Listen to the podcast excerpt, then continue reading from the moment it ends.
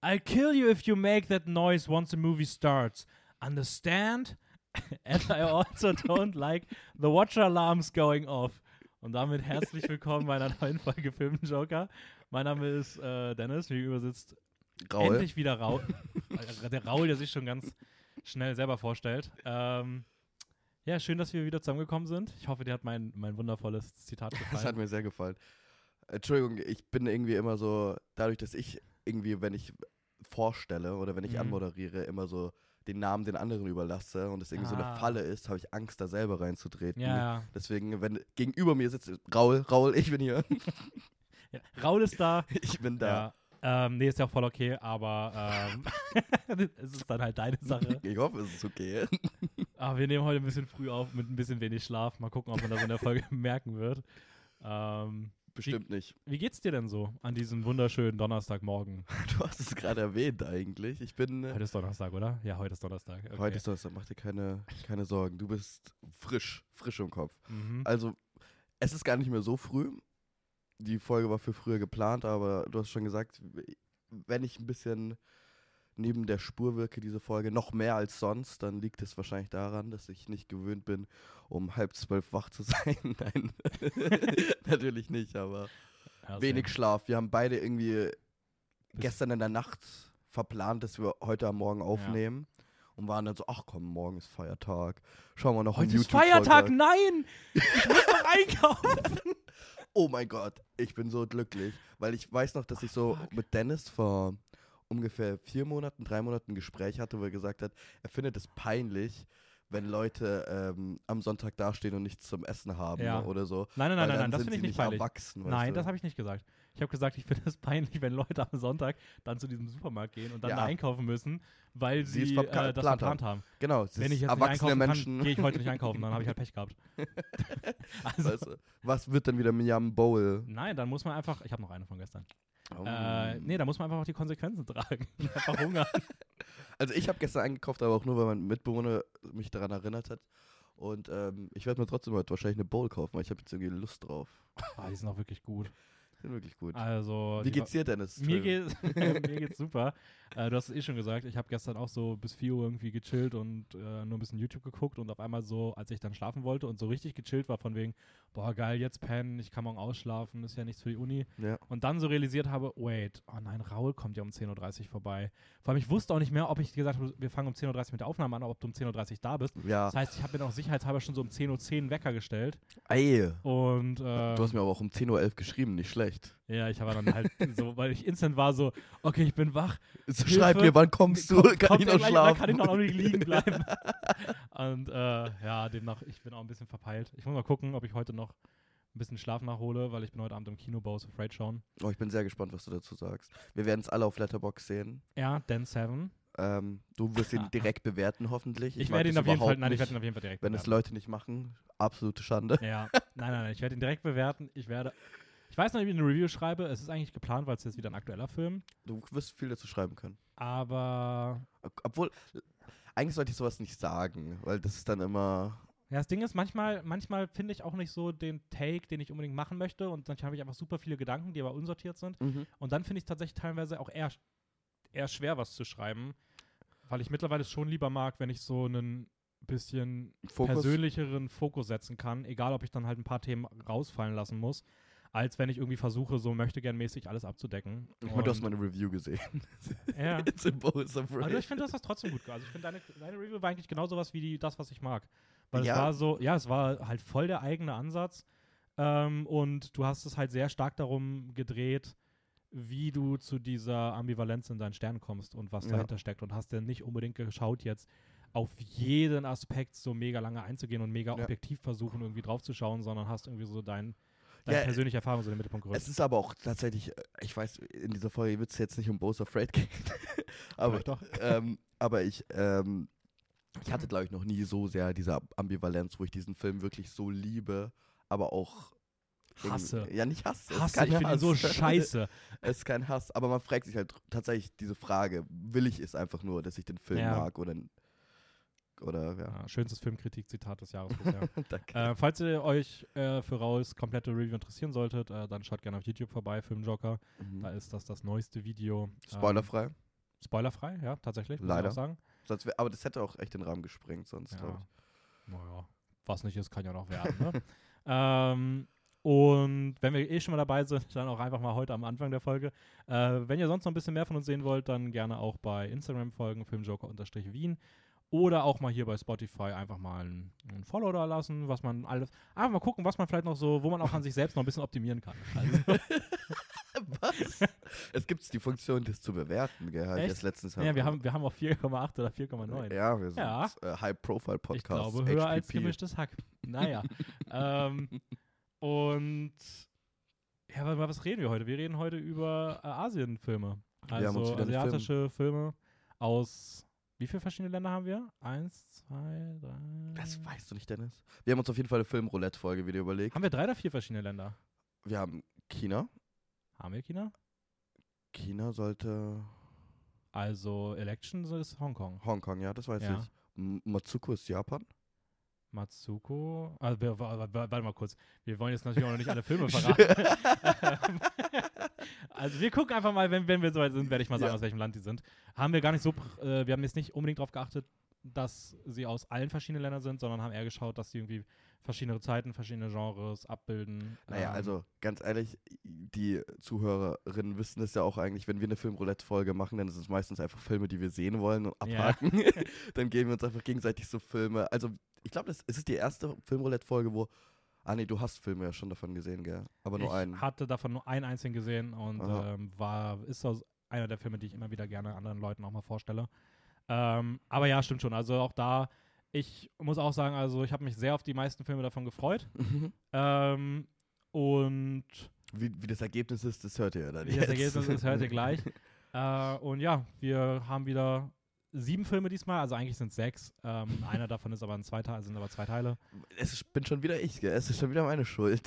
Aber, na, aber ich habe dich dazu gedrängt. Ja, ja, schon, aber letztes Aber- Mal war, hast du mich auch dazu gedrängt, irgendwie. Okay. Aber da habe ich halt auch beide gesehen. Letztes Mal war das mit Wonka Wai, wo, ja, ich, Sean und ähm, Fallen Angels. wo ich Fallen Angels vorgeschlagen habe, gell? Ja, und ich war so, no way, wir, ich will voll den anderen schauen. ja, genau. ähm, ja, aber es ist wieder so, also es sind wieder sieben Filme, über die wir reden, aber wir werden bei dem einen auf jeden Fall beide Teile ein bisschen mehr zusammenfassen. Ist nicht so krass eine Untertrennung machen. Ähm, und würde einfach mal sagen, ja, wir können doch einfach mal direkt starten. Start mal rein. So, äh, bevor das hier wieder so, so ausufert wie letzte Woche. Hm? Es war, es war Und vielleicht auch dann wieder nächste Woche. Wir haben Slash-Promo gemacht, Ja, ich ich. es, war auch, es war großartig. Schon, oder? Ja, es war sehr, sehr gut. Ähm, wenn ihr die Slash, noch nicht kennt, die Shoutout. Folge, dann hört euch gerne die Folge von letzter Woche an. Ähm, Ja. Da ging es um Worum ging's? die Cronenbergs. die, die sehr abgefuckte Familie. Wäre jetzt auch pein Wäre jetzt auch peinlich, hättest du es nicht gewusst irgendwie. Nein, ich habe, also natürlich weiß ich das. Ähm, okay, wir haben jeweils drei Filme ausgesucht. Man muss aber fairerweise sagen, das hat sich zwischendurch alles hin und her geschoben. Ja, Wir hatten sehr Probleme, irgendwie die Filme dann teilweise zu finden. Dann Immer haben wir noch. die auf DVD oder Blu-ray bestellt, dann kamen die vielleicht nicht rechtzeitig oder man war sich nicht sicher, wann sie kommen. Ähm, manche anderen Filme hingen dann beim Mubi und die gingen dann nicht und dann haben wir Ja. die wieder rausgeschmissen, haben dann wieder was anderes genommen, wollten aber auch irgendwie keine zwei Filme von der gleichen Regieperson haben und so hat sich das dann hin und her gewandelt. Ja. Ähm, ich wollte eigentlich, einer meiner ersten, die, der jetzt leider nicht drin ist, weil wir nicht die Möglichkeit gefunden haben, den Film irgendwo ähm, legal anzuschauen, war ähm, Itchy the Killer. Über den werden wir heute leider nicht sprechen, aber vielleicht. die ersten Irgendwann 20 anders. Minuten waren super. Also danach hat der Film bei mir immer wieder gehangen und ich habe ihn abgebrochen. Ja. Aber ähm, ja, echt schade. Ich muss mal echt, ich habe auch echt gehofft, dass ich den vielleicht irgendwie in der Uni mir ausleihen kann. Ähm, Mhm. ich versuche immer noch irgendwie an diesen Film jetzt zu kommen. Ich den wirklich gerne sehen würde und auch, auch gerne an Cut sehen würde. Ja, Äh, das ist das Ding irgendwie, diese Zensierung hier. hä? das ist auch in, das ist auch in Asien echt krass, wie schwierig das teilweise ist. Ich meine, für, für mich das beste Beispiel ist immer noch I Saw the Devil, den ich halt in so Oh einer mein 20 Gott. Minuten, gecutteten Version gesehen habe. Das ist der einzige Grund, warum ich den noch nicht gesehen habe? Äh, was auch echt scheiße war. Äh, weil ich glaube, der Film ist echt cool. Ich musste irgendwie nochmal schauen und der, ich fand den gar nicht so hart. Und ich habe diesen gleichen Kommentar bezüglich Härte, FSK etc. auch bei einem der Filme, über die wir heute reden.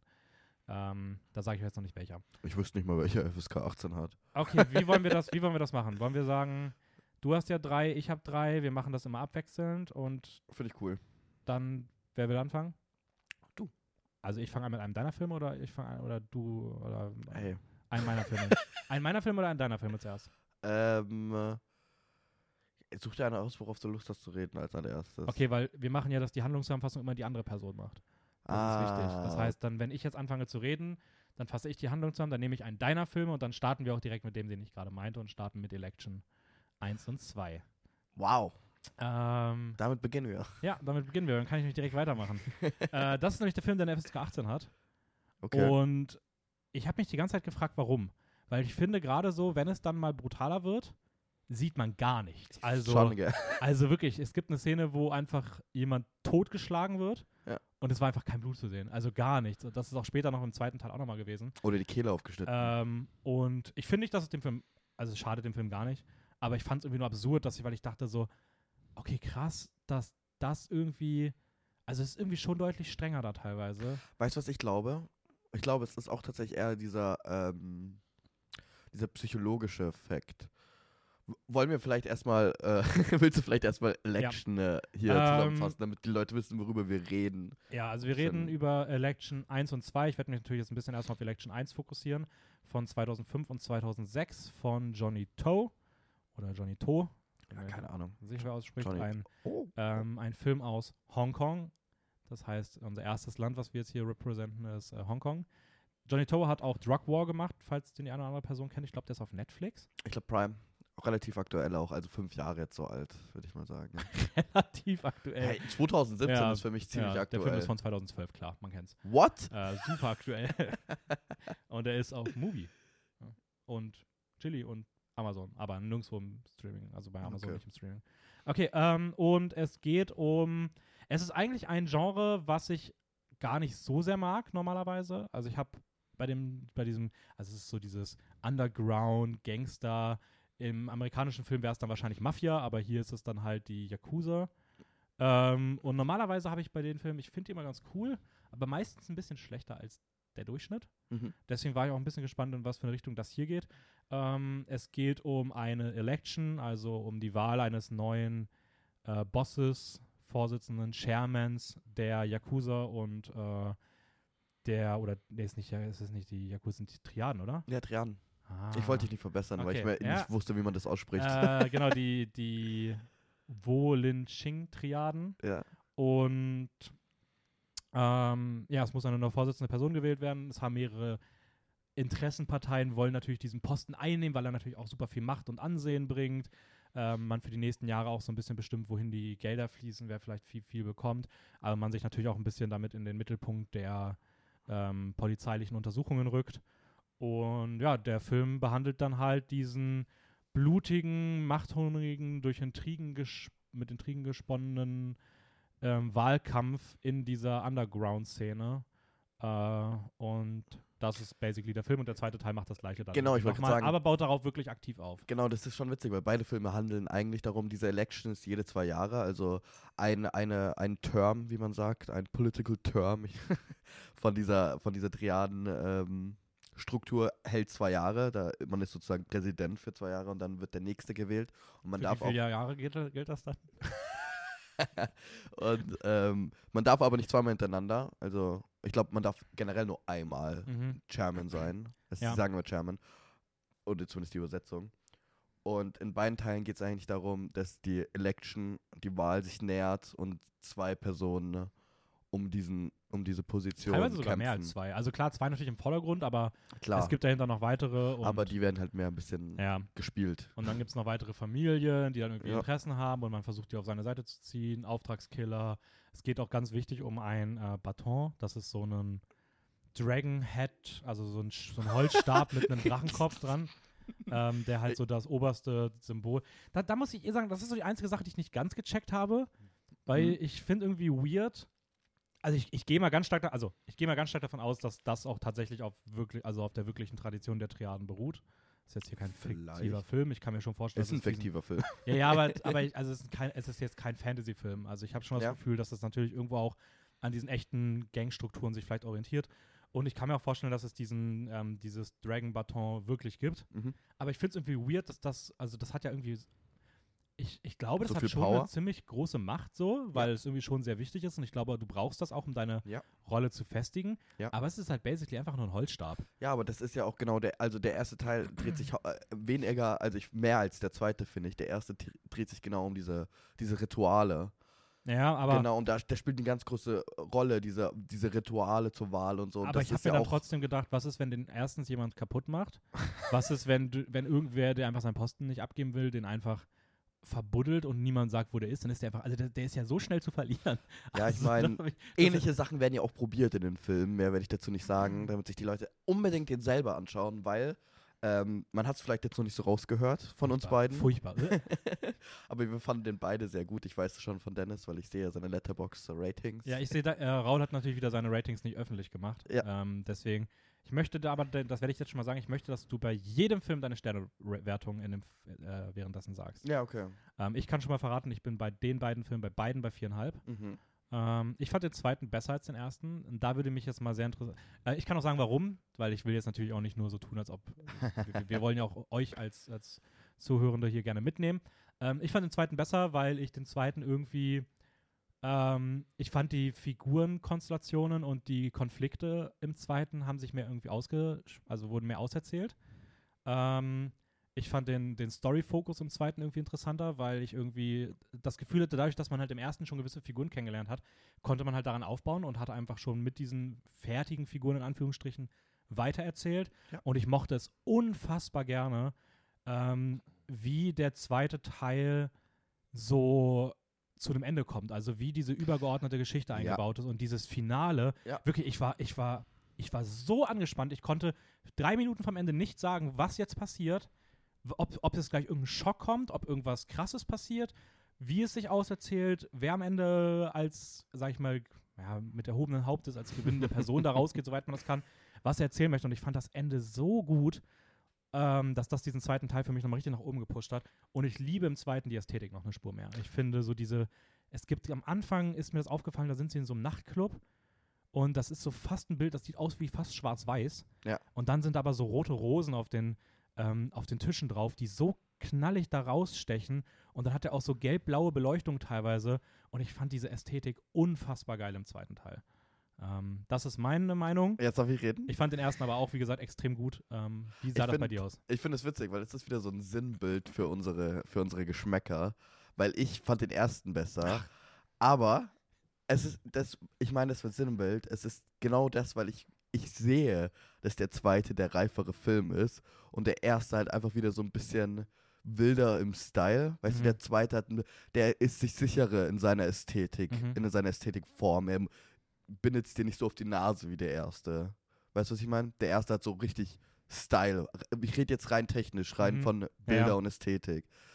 Und da ist der zweite mehr ausgereift und ein bisschen auch von der Story mehr ausgereift. Was ich auch geil finde, ist, dass, obwohl die beiden Filme die ähnliche Story-Prämisse haben und auch ähnliche Themen, heben sie sich trotzdem voneinander ab, weil, von den Themen, weißt du, was dahinter steht. Mhm, Wo der erste mehr um Ritual und Regierung und diese Wahl geht, geht der zweite viel mehr um Autorität und Macht wirklich, weißt du, die heben sich schon voneinander ab und erzählt da weiter und nicht das gleiche nochmal. Mhm. Ähm, aber keine Ahnung. So, vielleicht liegt es auch einfach daran, dass es so der erste Eindruck und der hat mich so fasziniert, dass ich so an diesen ersten Teil so hängen bleibe. Aber ich liebe die Musik. Die kommt zwar auch im zweiten vor, Mhm. ja. aber trotzdem ist es, Beides keine Ahnung. Ich fand auch fast, der zweite hatte mehr Action gefühlt. ja, würde ich auch sagen. jetzt. Aber ich finde, es ist schon weniger, also es ist jetzt kein Actionfilm oder sowas. Überhaupt nicht. Aber auch die, also es zählt ja schon als, als Action, wenn da nur so drei Leute auf, äh, auf dem Auto zugehen. Weißt du, welche Szene ich im zweiten meine? Ja. Und dann umdrehen und das ist halt schon so eine coole Ja. Szene, die so vier Minuten geht und so spannend, also die Spannung hält einfach. Ja, Ähm, zum Rating, ich würde beiden viereinhalb Sterne geben. okay, dann bin ich zufrieden. ich habe gerade irgendwie gedacht, so der für uns den zweiten ist irgendwie nur so dreieinhalb oder so. Nein, nein, nein, nein. nein. Okay. Das ist okay. Das ist dann, das ist dann minimale Me- Meinungsabweichung. Das ist, okay. Das ist wieder die Sinnbild für, genauso wie bei X und Pearl. Ich sehe das, also ich, ich, ich schweife jetzt zu 30 Sekunden ab für dich, aber ich sehe, dass Pearl der reifere Film ist und so, aber X hat den Style und deswegen bin ich X. oh, ist, ist, ist Pearl der reifere Film? Ich finde, X ist auch schon sehr ausgereift. Ah. Also, natürlich, wenn man irgendwie sagt Handlungsfülle, aber ich finde, Handlungsfülle ist jetzt, glaube ich, nicht das, was du mit Reife, Reifer meinst. Nicht nur. Ich habe schon das Gefühl, dass mit Reifer irgendwie auch sowas gemeint ist, wie vielleicht so ein bisschen mehr aus der Garage wegproduziert. Mhm. ähm, das sehe ich bei Access auch nicht unbedingt. Also ich finde auch schon, der ist in seinen, in seinen Techniken, was so Übergänge angeht und so, wirkt der viel Ja, ich krasser perfektioniert. ja, ich meine, mit Reife so, so selbstsicher, aber auch zurückhaltend, weißt du? Dieses wilde, aber kontrollierte Okay. wilde. Und X ist ja unkontrolliert wild, genauso Mhm. wie Election 1. Und das zweite ist mehr so mit einem Fokus, weißt du? Wir Ja, okay. bleiben hier. Ja. Nee, verstehe schon. Genau. Aber ich glaube, was man hier auf jeden Fall raushört, ist, dass wir beide, beide Filme extrem gut fanden. Ja, Ähm, ich meine, wir haben jetzt beide die gleiche Sternewertung bei beiden und dann sind es eher so Nuancen, die irgendwie die Waage in die eine Ja. Richtung und die andere in die andere kippen. Und da wir auch bei beiden unterschiedlich auch noch sind, äh, könnt ihr vielleicht hoffen, dass ihr einfach beide so gut findet wie die bessere Person bei uns. Äh, und dann habt ihr hier ein sehr, sehr unbedingt tolles anschaut. Filmerlebnis. Sehr, sehr eigener, cooler Mafia-Film, der nicht den typischen Klischees und Tropes eines Gangsterfilms folgt. Ja. Ähm, genau, was man dazu sagen muss, ist, ähm, Was? das verrate ich jetzt einfach mal. Wir haben viele der Filme dann auch über, ähm, über Netflix und Mubi gesehen, aber jetzt nicht unbedingt vor Ort, sondern in den internationalen Katalogen, Achso, ja, VPN. wenn man sich mit ja, VPN da irgendwo Aber das ist ja reingeht. völlig ähm, legitim. Ich Ja, meine, ja, voll. VPN macht selber Werbung. Ja, ja, voll. Und ähm, gleichzeitig haben wir auch ein paar auf Blu-ray, DVD geholt. Das heißt, wir können jetzt nicht bei jedem versprechen, dass ihr den unbedingt irgendwo seht. Mhm. Ähm, ihr müsst da leider ein bisschen selber schauen. Das ist vielleicht auch heute die Folge, wo wir am meisten Filme vorstellen, die jetzt eher schwerer zugänglich sind. Ähm, aber, Spoiler vorweg, lohnt sich. Und ja, also wirklich lohnt sich. Also vor allem bei den Filmen, ich glaube, da war es auf dem argentinischen Movie und Netflix. Ich bin mir Mm, ziemlich sicher, argentinisches Netflix. Nee. Australisches. Ups. Ja, australisches, australisches, schrägstrich japanisches äh, Netflix. Ja, wenn ihr, die gesehen. wenn ihr Mandarin könnt, dann könnt ihr den noch auf dem japanischen Dann Netflix sehen. könnt ihr den sogar auch im südkoreanischen Netflix schauen. Ich glaube, da ist er nämlich ohne Untertitel gewesen. ja. Ähm, ja, also das bessere Pate, na Spaß, ich finde auch Pate super. Aber ich glaube, so ich, insgesamt, ich habe es auch schon mal gesagt, ich finde insgesamt finde ich die beiden Filme besser als Pate, Mhm. weil sie für mich abgeschlossen sind und Pate halt vom dritten dann runtergezogen wird. Aber äh, an sich finde ich, fühlt es sich sehr ähnlich an. Auf jeden Fall. Ähm, Auch von Themen und Ja. Ideen her. okay. Dann Dann- darfst du jetzt den ersten Film aussuchen von den dreien, die ich ausgewählt habe und dann darfst du den auch vorstellen. Boah, das ist schwierig, weil die sind alle. Weißt du was, reden wir? Ich würde mir gern über meinen ersten ne, ähm, Hamaguchi-Film reden. Und zwar The Wheel of Fortune in Fantasy hat sich Dennis für mich rausgesucht. Ah, du hast Mhm. den auch schon gesehen. Also hast du zwei Filme gesehen. Nein, den kannte ich nicht. Den kanntest du nicht? Nein, den kannte ich nicht.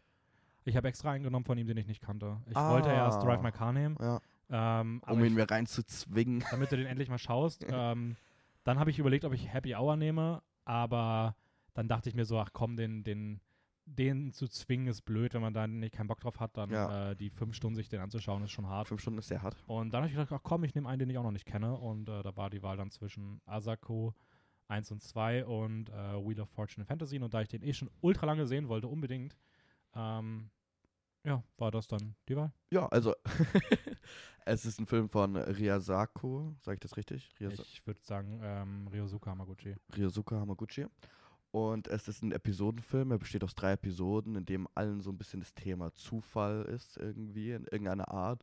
In der ersten geht es um, um Love Triangle, in dem zweiten geht es um eine, ähm, wie sagt man, eine Honey Trap, also eine Verführung, ähm, wie sagt man, Falle? Verführungsfalle? Honey Trap. Mhm. Und der dritte geht um ein, ähm, ja, ein Wiedertreffen, das aus Missverständnissen entsteht. Sie sind alle abgetrennt.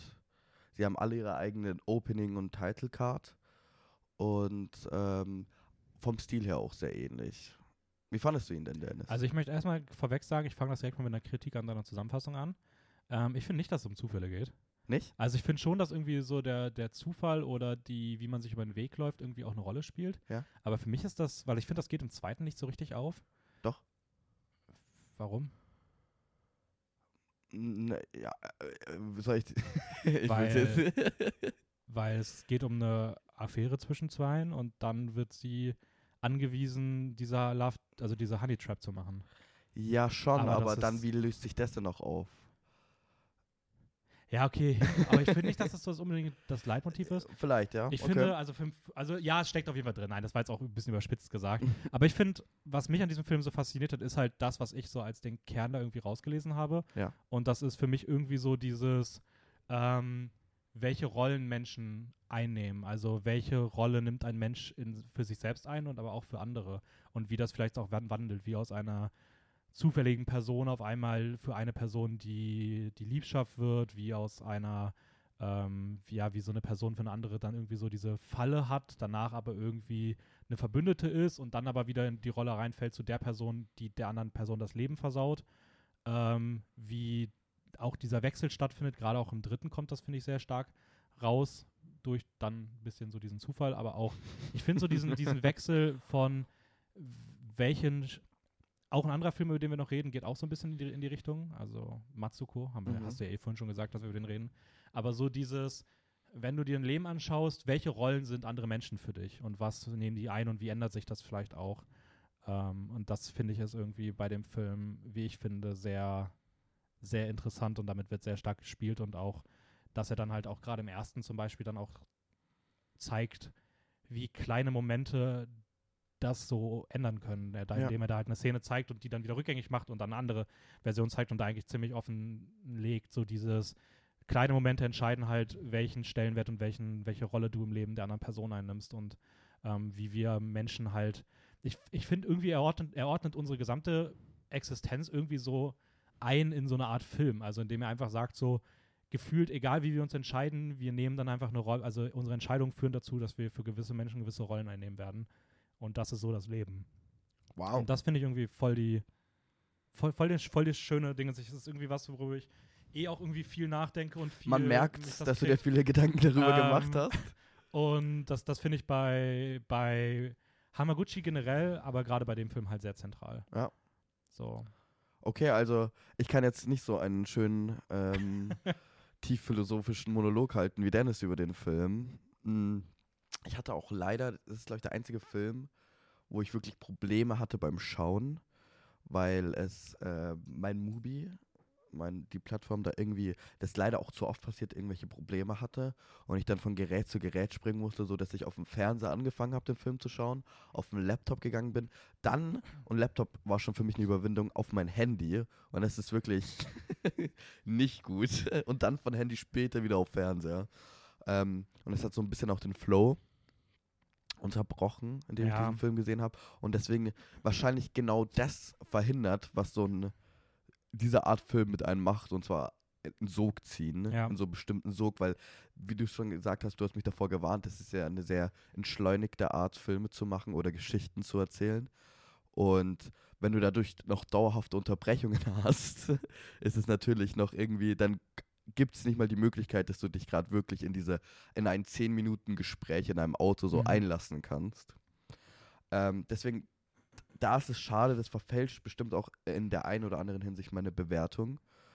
Ähm, trotzdem, allem anderen fand ich ihn eigentlich, ich mochte ihn sehr. Ich, ich hätte mir gewünscht, ich würde ihn mehr mögen. Mhm. Ähm, ich schieb das voll auf die technische. du merkst ich auch ein bisschen so. Weil ich weiß nicht, ich finde es ich find's einfach sehr schön, wenn du auf einmal dir merkst, so, wow, okay, seit gefühlt 15 Minuten hat sich eigentlich nicht mehr so die Szenerie geändert. Und dann sind es halt auch tatsächlich irgendwie 20 Minuten, ne, mhm. wo dieses Gespräch stillhält, aber es ist einfach sehr schön geschrieben und es funktioniert dieser, dieser eine, die, also Sätze fallen auf Sätze und es harmoniert miteinander einfach dieses ganze Gespräch.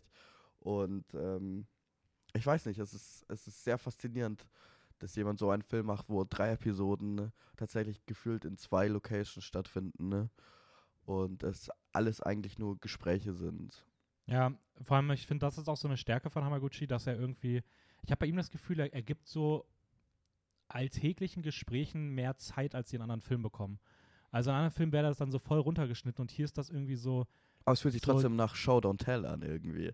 Weil natürlich sind es Gespräche, aber mhm. irgendwie in diesen kleinen Nuancen, wann eine Pause entsteht in einem Gespräch, ja. wann jemand sich wegdreht oder äh, hindreht oder Körpersprache und Mimik. Dieses Ganze, das gibt sehr viel, ähm, wie sagt man, Rhythmus. Ja, Rhythmus ist tatsächlich irgendwie ziemlich gut. Also der, der Flow ist einfach irgendwie sehr schön, aber dafür muss man natürlich irgendwie auch äh, das Glück haben, dass man den dann auch an einem durchschauen kann. Ja, natürlich. Ähm, weil ich finde auch, dass gerade wenn das irgendwie dann rausfällt, ähm, der Film lebt halt sehr von diesem, wie du schon gesagt hast, von diesem Sog. mhm, genau. Äh, weil ich hatte irgendwie das Gefühl, und das hatte ich bisher echt immer nur bei seinem Film, ich habe mir jedes Mal bei sowohl Drive My Car als auch Happy Hour, als auch Wheel of Fortune Fantasy am Ende gedacht, so, das können noch Stunden weitergehen. Also ich habe auch bei dem gesagt, so, okay, gib mir Episode 4, 5, 6, 7, ähm, machen wir die Star Wars Trilogie. ja, ich die wollte gerade sagen, die Rückkehr der Jedi war diese Die- Episode. Das ja. ist direkt Episode, äh, hatte gerade Star Wars gesagt. Ja, aber ähm, das hätte wirklich, also das, das, ist, ich fand, war richtig traurig, dass es einfach vorbei war und ich, ich finde, das hat so einen Vibe, dem ich einfach ewig zuschauen könnte. Ähm, Ich habe ich hab einen Kritikpunkt, für den du mich jetzt wahrscheinlich sehr verurteilen wirst. Aber ich, ich hau ihn jetzt einfach raus. Ähm, bei der dritten Story fand ich, war irgendwie für mich eine große Diskrepanz. Also vielleicht war es auch einfach nur likable. Vielleicht bin ich da auch einfach sehr subjektiv. Aber ich fand da war eine große Diskrepanz, sagt man das so? aha, Boah, cool, Mann. ja. Zwischen den ähm, Scha Schauspielperformances irgendwie. Äh, welche fandst du denn besser? Rate. Siehst du, das ist nämlich schon das Problem, wenn du mich das fragst. Ja, also ich würde mich erst, es würde mich mal grundsätzlich interessieren. Also, weiß es tatsächlich nicht. Die mit den kurzen Haaren? Mhm. Die andere? Ah, die haben Also- beide kurze Haare, aber ja, die andere. Die eben weiß. Die fandst du besser? Ja, irgendwie schon. Ich habe da irgendwie mehr. Vielleicht ist es auch einfach nur subjektiv, weil ich mich mehr für sie fühlen konnte. Aber äh, ich weiß nicht, ihre Augen oder so. Es hat mir einfach mehr gegeben. Und Bei Okay. der anderen war das irgendwie so eine Wand, weißt du? Das ist sehr selten, dass ich das habe bei Filmen, Mhm. Gott sei Dank, wo ich so vom Schauspielern, von den SchauspielerInnen eine Atmos eine Aura spüre, wo ich mich überhaupt keine Empathie fühlen kann. Weißt du, was ich meine? Okay. Und ich bin eigentlich, ich würde sagen, ich bin sehr empathisch dadurch, dass ich halt auch bei sowas wie Black Panther 2 heulen kann. Obwohl ich den Film wirklich kacke fand nebenbei. Also wirklich schlecht, furchtbar. Ähm, aber ich, da bin ich sehr, sehr empathisch. Ich kann da sehr schnell weinen. Aber bei irgendwie, da habe ich so direkt so eine Wand gespürt, wo ich mich nicht Okay. näher rantreten konnte. Ja, das ist, äh, ist schade. Ich glaube, das macht auch ein bisschen die Geschichte Aber- kaputt. Ich, ähm, ich muss auch sagen, ich fand, wenn man nur aufs Schauspiel schaut, fand ich, glaube ich, sogar auch das vom reinen Schauspiel die schwächste von den dreien. Aber nur vom Schauspielaspekt. Ich fand aber trotzdem, also ich persönlich mochte das Schauspiel in allen Ja. dreien. Äh, ich fand auch sie eigentlich gut. Aber ich glaube, vom reinen Schauspiel haben mir auch, also war das zweite für mich das Highlight.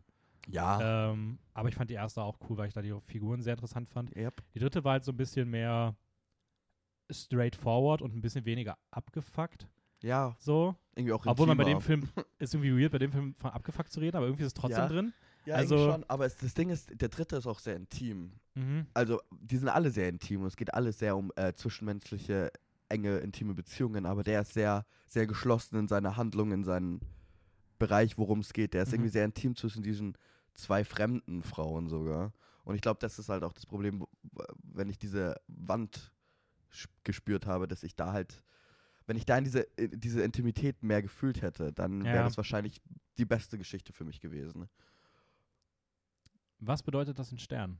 Ja, das ist jetzt schwierig. Ich würde sagen, boah, es ist wirklich schwierig. Ich, jetzt gerade ist es irgendwo zwischen vier und dreieinhalb. Okay.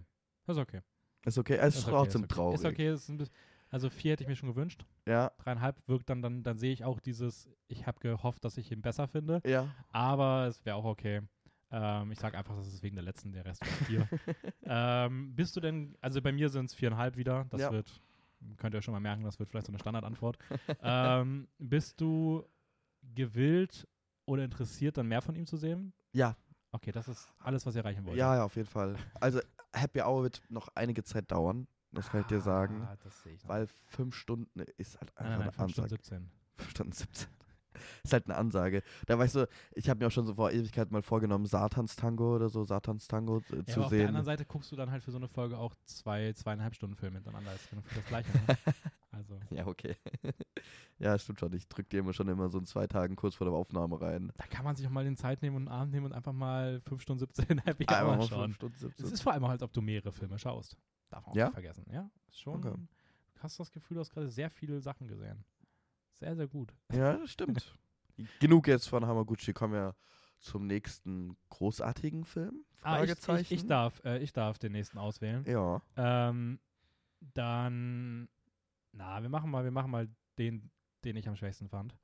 Ähm, aus dem Jahr 1985 von äh, Juzo Itami. Mhm. Tampopo. Tampopo. Kultklassiker. äh, steht auf der DVD. Äh, okay. Ich glaube tatsächlich, die Generation über uns, ähm, also über dir, okay, Mhm. die kennt diesen Film, glaube ich, sogar sehr gut. Ernsthaft? Ich glaube schon, ich glaube, das ist tatsächlich ein bisschen kultig. Okay. Also, weil ich höre von Freunden, ne, Entschuldigung, dass ich gerade so ein bisschen die äh, Zusammenfassung abbreche. Ist Ihr okay. seid, ja, alle sind schon sehr gespannt, worum es in diesem Film geht. das Die müssen ich noch noch kurz warten. sagen, aber ich darf jetzt erstmal, möchte erstmal wissen, was du zu sagen hast. ähm, viele von meinen Freunden, die so durch mich ein bisschen mehr interessantere Filme schauen. Also die jetzt, boah, das hat sich so angehört. Ich meine halt, dadurch, dass ich mich für Äh, Filme an, leidenschaft... einmal ganz kurz Hallo. an alle Freunde von Raul. Ihr könnt dankbar sein, dankbar, Nein, dankbar, nein, nein, dass. Raul euch das ermöglicht. Raul gibt euch die Chance, zur besseren filmischen Person zu werden. Nein, ich meine ich mein die Freunde, die jetzt nicht filminteressiert sind, sondern auch einfach nur Ja. Filme schauen. Und dadurch, dass ich filminteressiert bin, ähm, empf- den Film habe ich tatsächlich mal jemandem empfohlen. Da wurde es von seinem Vater der Film empfohlen. Weißt du, und das zeigt mir so, okay, jemand, der einfach nur so Filme im Mainstream schaut, kennt, kennt einen japanischen ähm, 80er-Film so über Essen. So, da musste er schon irgendwo Anklang gefunden hat, haben in der Zeit, als er rauskam. Sogar hier in Europa. Was respectable ist.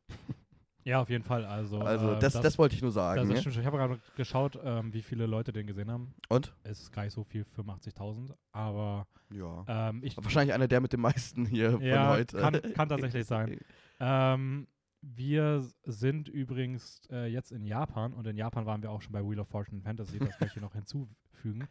Ich mache einfach mal kurz, ich lasse das einfach mal so stehen, was du gesagt hast und mache mal die Handlung, Handlungszusammenfassung. Ich finde sehr passend schon, was bei Letterboxd steht, nämlich The First Japanese Noodle Western. Mhm. Und das ist irgendwie, es ist ein Film, der inszeniert ist und geschrieben ist wie eine typische Western-Geschichte. Aber Oder es geht Karate. jetzt. Nee, ich finde schon Western. ich finde so dieses, die beiden Outlaws kommen in ein Dorf, in so eine kleine, Okay, in so einen holy shit, Saloon ja. rein. Ja, ja, und ja, so, okay, vergiss und, alles. ähm, und dann passiert was und es gibt so ein bisschen so Unstimmigkeiten untereinander und äh, ja, das passiert ja auch, aber Ja, es, ich wollte es gerade sagen, sind halt zwei, zwei, zwei Truckdriver, die ähm, bei einem Fastfood-Laden Stopp machen und Ramen essen und ähm, Nudelsuppe meinst du? ich meine Nudelsuppe. Und äh, die Betreiberin dort, die heißt Tampopo und die möchte jetzt ähm, eine bessere Nudelsuppe machen und die beiden anderen werden dann, das stimmt aber schon, das ist dann so ein bisschen so diese Karate-Story, Genau. ähm, dass, Die Karate Kid, diese ja, Trainingseinlagen. dass sie halt dann trainiert wird im Nudelsuppe machen von diesen beiden Obwohl, oder von dem einen davon ich habe ähm, von, ich habe dir ja schon vor der Podcast-Folge erzählt, dass ich äh, heute ein Interview von Anna Lily Ampur, die äh, Mhm. Regisseurin von Mona Lisa and the Blood Moon, Und ähm, A Girl Walks Home Alone at Night. genau äh, gesehen habe, wo sie über den Film redet und sie hat einen netten Vergleich gemacht von Tap Tampopo zu Rocky Balboa. sie hat gesagt, Sehe ich das- aber. Ja, das erinnert sich auch sehr an Rocky. Und ähm, ja, das fand ich auch irgendwie cool, weil ich habe selber nicht Rocky gesehen, aber so stelle ich mir Rocky vor. Ja, doch, nein, nein. Also ich finde, das ist schon irgendwie ein ähnlicher Vibe teilweise. Auch dieses mit diesen, da gibt es so Szenen, wo sie halt trainiert, um ähm, Rahmen zu machen. Ich, ich höre auf mit Nudelsuppe, weil Mhm. ich habe lang gebraucht, um zu checken, dass die über Rahmen reden, gell, weil ich die ganze Zeit in der Übersetzung nur Nudelsuppe gelesen habe und ich war so, okay, wa- wa- warum ist das so ein Ding? aber ähm, da gibt es so Trainingseinheiten, wo sie dann so einen Topf irgendwie von der einen auf die andere rennen oder so Treppen, weißt du, das ist schon sehr Mhm. typisch dieses ähm, Rocky-Ding. Obwohl, Ja, nein, voll. Also diese, also ich meine, es hat eine Trainingsmontage drin. Das ist irgendwie gefühlt schon Rocky-Vergleich genug. ja. Also, ähm, ja, und sonst sieht man hier, ach, ich muss, bei dem Film muss ich aufpassen, dass ich jetzt nicht während des Films Hunger auf Nudelsuppen bekomme. Ja, ich habe auch echt Lust gerade. Äh, Ich glaube, ich hole mir nach der Aufnahme tatsächlich Ramen, weil ich habe jetzt irgendwie auf eine kleine Nudelsuppe so hätte ich schon Lust. Ähm, wie fandest du den Film denn? also ich habe es ja eben gerade schon gesagt, dass ich ihn von allen, über die wir heute reden, auf jeden Fall am schwächsten fand. Schade, natürlich. Äh, ich finde ihn cool.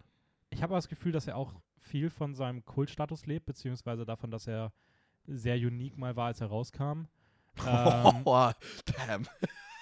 Es hat sich so böse angehört. Nein, eigentlich. aber das Ding ich ist- weiß, ich weiß, aber es hat sich das so Ding ist halt, damals so halt ich habe also es, innovativ. es, sind, es sind mehrere Aspekte. Der erste Aspekt ist, ich glaube, so redest du auch über 2001, oder? ja, so rede ich auch über äh, 2001. Nee, aber ich rede tatsächlich so auch über äh, Psycho beispielsweise Ja. von Hitchcock. Ja. Ähm, Ich weiß, ich weiß Oder Shining oder. Wow, Shining ist okay, wir driften zu sehr ab. Ähm, Akira im Anime-Bereich. Ich mm. finde, es gibt immer wieder diese Filme, die so in dem Moment dann voll so was Besonderes sind, aber die ich dann in dem, die ich dann aber nicht finde, dass sie sonderlich gut altern. Und ich habe ein bisschen bei dem das Gefühl, es kommt aber auch hinzu, dass ich generell selten der größte Fan davon bin, wenn so diese Western-Genre anders dargestellt wird, weil ich finde irgendwie, das funktioniert nicht so gut. Ich habe ja auch ein bisschen meine Probleme beispielsweise mit Django Unchained, mhm. weil ich auch da das Gefühl habe, dass irgendwie das, was er dann irgendwie, wo er das Genre auf den Kopf stellen will, ich finde, das funktioniert nicht, weil ich finde, das Western-Genre ist jetzt nicht so ergiebig einfach. Es ist ein sehr. Hey, wir, also bei, bei der Django-Meinung, wir haben da hier äh, zwei Brüder, also wir haben uns da, ja. wir haben da zwei Brüder, wir haben uns da gefunden auf jeden Fall, weil ich glaube, wir wurden schon oft sehr ähm, ja. geflamed für diese Meinung, dass Django nicht so ein guter Film ist. Ja. Weil der ist ja schon geliebt, aber das ist halt auch sehr subjektiv bei uns, weil wir große Western-Fans sind und Django Voll. ist irgendwie auf dem irgendwie so auf den Kopf haut. Und man, ich, wir wissen ja auch, dass Tarantino eine Liebe für Western hat und das merkt man ja auch. Aber das, was er da mit Django macht, hat einfach nicht uns gefällt jetzt persönlich. Ja. Danke, dass du das nochmal ausgeführt hast, bevor wir einfach zerschossen werden. Ja. Ähm, und Tampopo ist für mich so ein bisschen ähnlich so. Ich fand die Western-Anspielungen oder diese Idee, das so zu inszenieren, finde ich schon irgendwie cool. Aber ich finde, es erschöpft sich auch ein bisschen schnell. Also ich finde nicht, dass das für mich halt bis zum Ende so ein interessantes Konzept geblieben ist und ich auch das Gefühl hatte, dass die Story und die Idee dahinter definitiv keine fast zwei Stunden hergibt.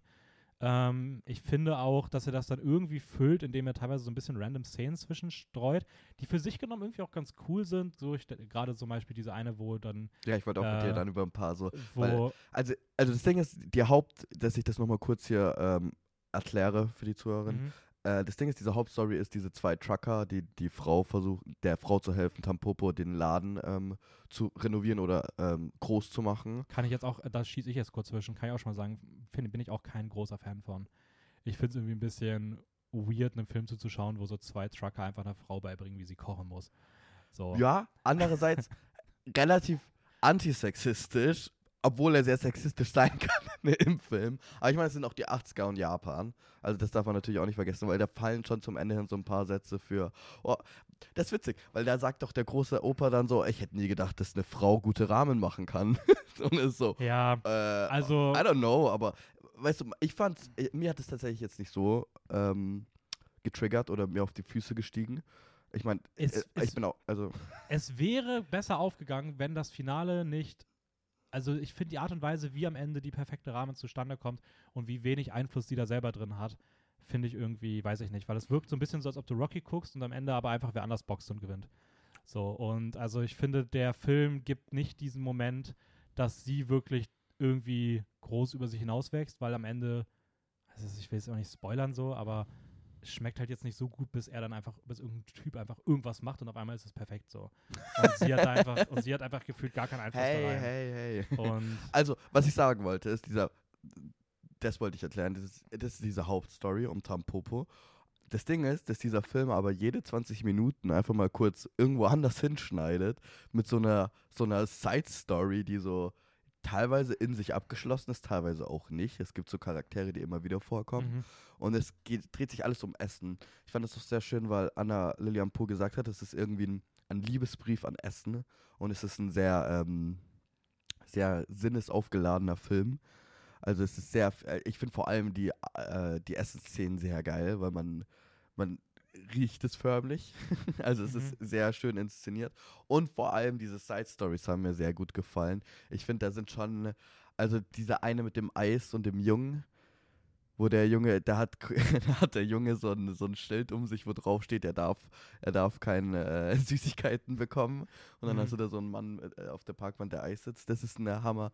Äh, Side-Story, die eigentlich in sich abgeschlossen ist und nicht viel zu sagen hat. Ja. Also das Einzige, was sie sagt, ist halt dieses Verlangen nach Essen, nach Süßigkeiten, was weiß ich.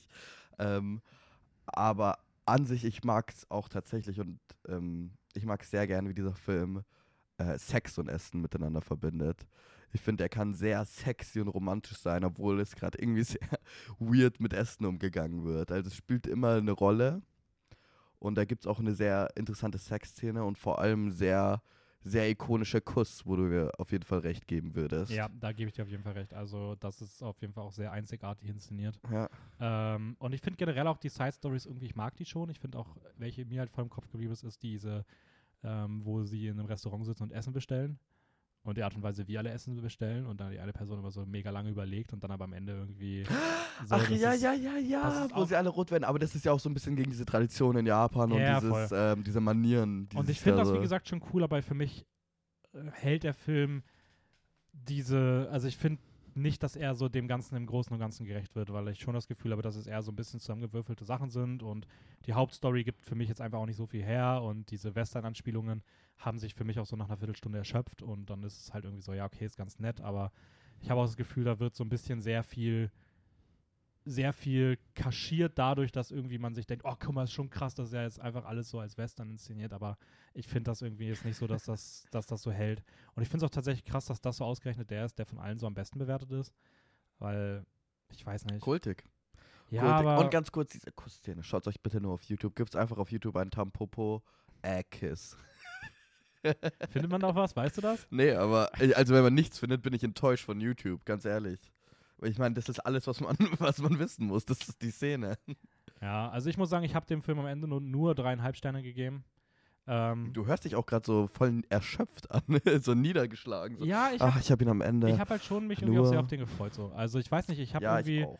so Man findet sie auf jeden Fall. Ich habe es gerade nachgeschaut. Okay, weil ich finde schon, dass das Konzept irgendwie so cool klang und auch dieses First Japanese Noodle Western. So, ich mag halt Western, ich finde sowas Absurdes eigentlich auch cool. Äh, aber irgendwie so richtig ist es für mich dann nicht aufgegangen. So und Es ist jetzt auch kein Film nur für alle. Es ist kein Film, wo man jetzt irgendwie eine Connection zu den Charakteren aufbaut oder überhaupt irgendwie nicht. ja. denkt so, oh nice, das ist cool und ich, du rootest für die. Das überhaupt nicht. Also das will er aber, glaube ich, auch nicht unbedingt. Habe ich so mein Gefühl her. Dadurch, dass er auch so zusammengewürfelt ist, für mich nicht mal im negativen Sinn. Mhm. Äh, meine Bewertung wäre tatsächlich im gleichen Rahmen wie ähm, du und, oh, krass. äh, Holy shit. Wo kommt und das denn jetzt her? ähm, Wheel of Fortune Fantasy. Ich bin auch irgendwo bei dreieinhalb bis vier. okay, aber warum? Ich habe gedacht, du findest den viel besser. Nein, weil äh, ich glaube, das ist einer der wenigen Filme mit Wheel of Fortune Fantasy natürlich, die sich durch, obwohl das ist Schmarrn. ich wollte sagen, bei dem spüre ich auf jeden Fall ähm, das Gefühl, dass ich, wenn ich den nochmal sehe, ich ihn vielleicht besser finde oder extrem schlechter. Okay. Also ich glaube, es ist in diese zwei Extremen, weil ich denke noch gerne an ihn und ich finde noch diese Szenen, dadurch, dass ich sie den Kopf wieder abspielen lasse, immer besser. Aber ich habe auch, es könnte natürlich auch sein, dass ich dadurch irgendwie so ein bisschen die Magie verliere, dadurch, dass Mhm. es nicht mehr das erste Mal ist. Ich weiß es nicht. Das ist jetzt rein ein theoretisches Gelaber von mir, was niemandem was bringt. nicht mal mir, aber ihr wisst es jetzt. Okay, wollen wir weitergehen? Wir nächsten? gehen weiter. Ähm, denk dran, den, den du jetzt auswählst, der, der dann überbleibt, ist der, mit dem wir am Ende die Folge beenden. Ja, ich weiß, ich habe mir auch viel Gedanken drüber gemacht, weil ich weiß, einer von denen, äh, wenn ich den jetzt auswähle, wird viel geredet, deswegen habe ich mir überlegt, ob ich den jetzt nehme, dass wir uns am Ende nicht irgendwie stressen müssen. Aber ich ähm, sage mal auf gut Deutsch, ich scheiß drauf Okay. und ich nehme It Must Be Oh, Heaven. Gott sei Dank, ich habe gehofft, dass du es so machst. It Must Be Heaven hat sich Dennis ausgesucht. Von wem? Äh, von Elias Süleyman. Danke, ich hätte den Namen Das verhauen. ist ein äh, palästinensischer Film. Macher. Filmemacher, aber es ist auch ein palästinensischer Film. Jetzt verstehe ich auch, warum man den bei Letterboxd unter Palestine nicht findet, weil es ist State of Palestine. Ähm, Das ist eine, sehr viele andere Länder haben noch mitproduziert. Deutschland, Frankreich, Kanada, Katar, Türkei. Ähm, USA? Nö. Das ist interessant, weil da äh, habe ich jetzt gleich was zu sagen. Ähm, und heißt im Deutschen vom Gießen des Zitronenbaums. Ist ein Film, den ich jetzt, glaube ich, dreimal gesehen habe. Und äh, den nahezu niemand kennt, aber ich immer wieder versuche, den Film bei irgendwelchen Leuten zu platzieren, weil ich den irgendwie so ne, klein und verschroben finde, dass ich irgendwie es einfach mag, wenn Leute den Film sehen. Weil ich's Ja, und ich bin in die Falle getippt, Du bist Leute. Ich bin in die getippt. Falle getippt. Ich habe ihn Er hat ihn mir da aufgesetzt und ich habe ihn gesehen und oh. Um, also- was, um was geht's denn? Ja, ich wollte mal so an. Also, mh, das ist tatsächlich ein bisschen schwierig, diesen Film ähm, zu erklären. Wenn ich jetzt rein die Handlung wiedergeben würde, würde ich sagen, es ist ein Mensch, der von äh, Land zu Land reist und Sachen beobachtet. Punkt aus.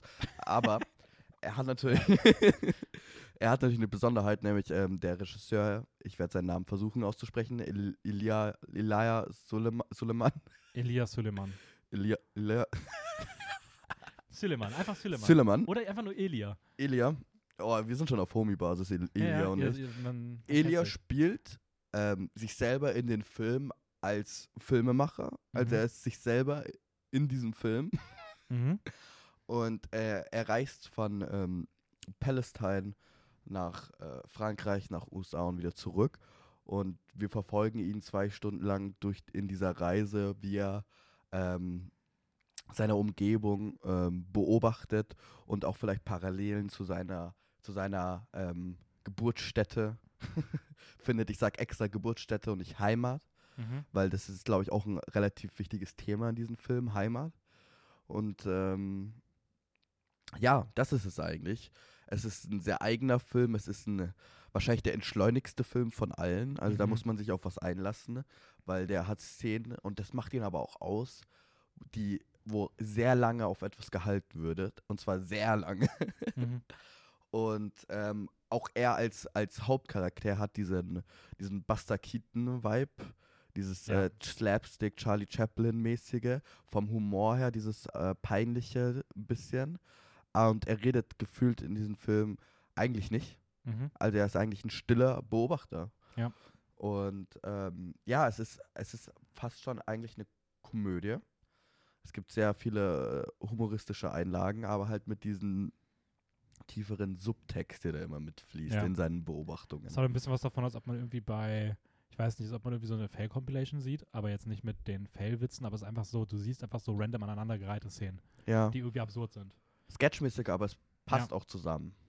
Ja, voll. Es, es findet, ich finde schon, dass es irgendwie einen Übergang hat und ineinander fließt, Mhm. was für mich sehr wichtig war eigentlich.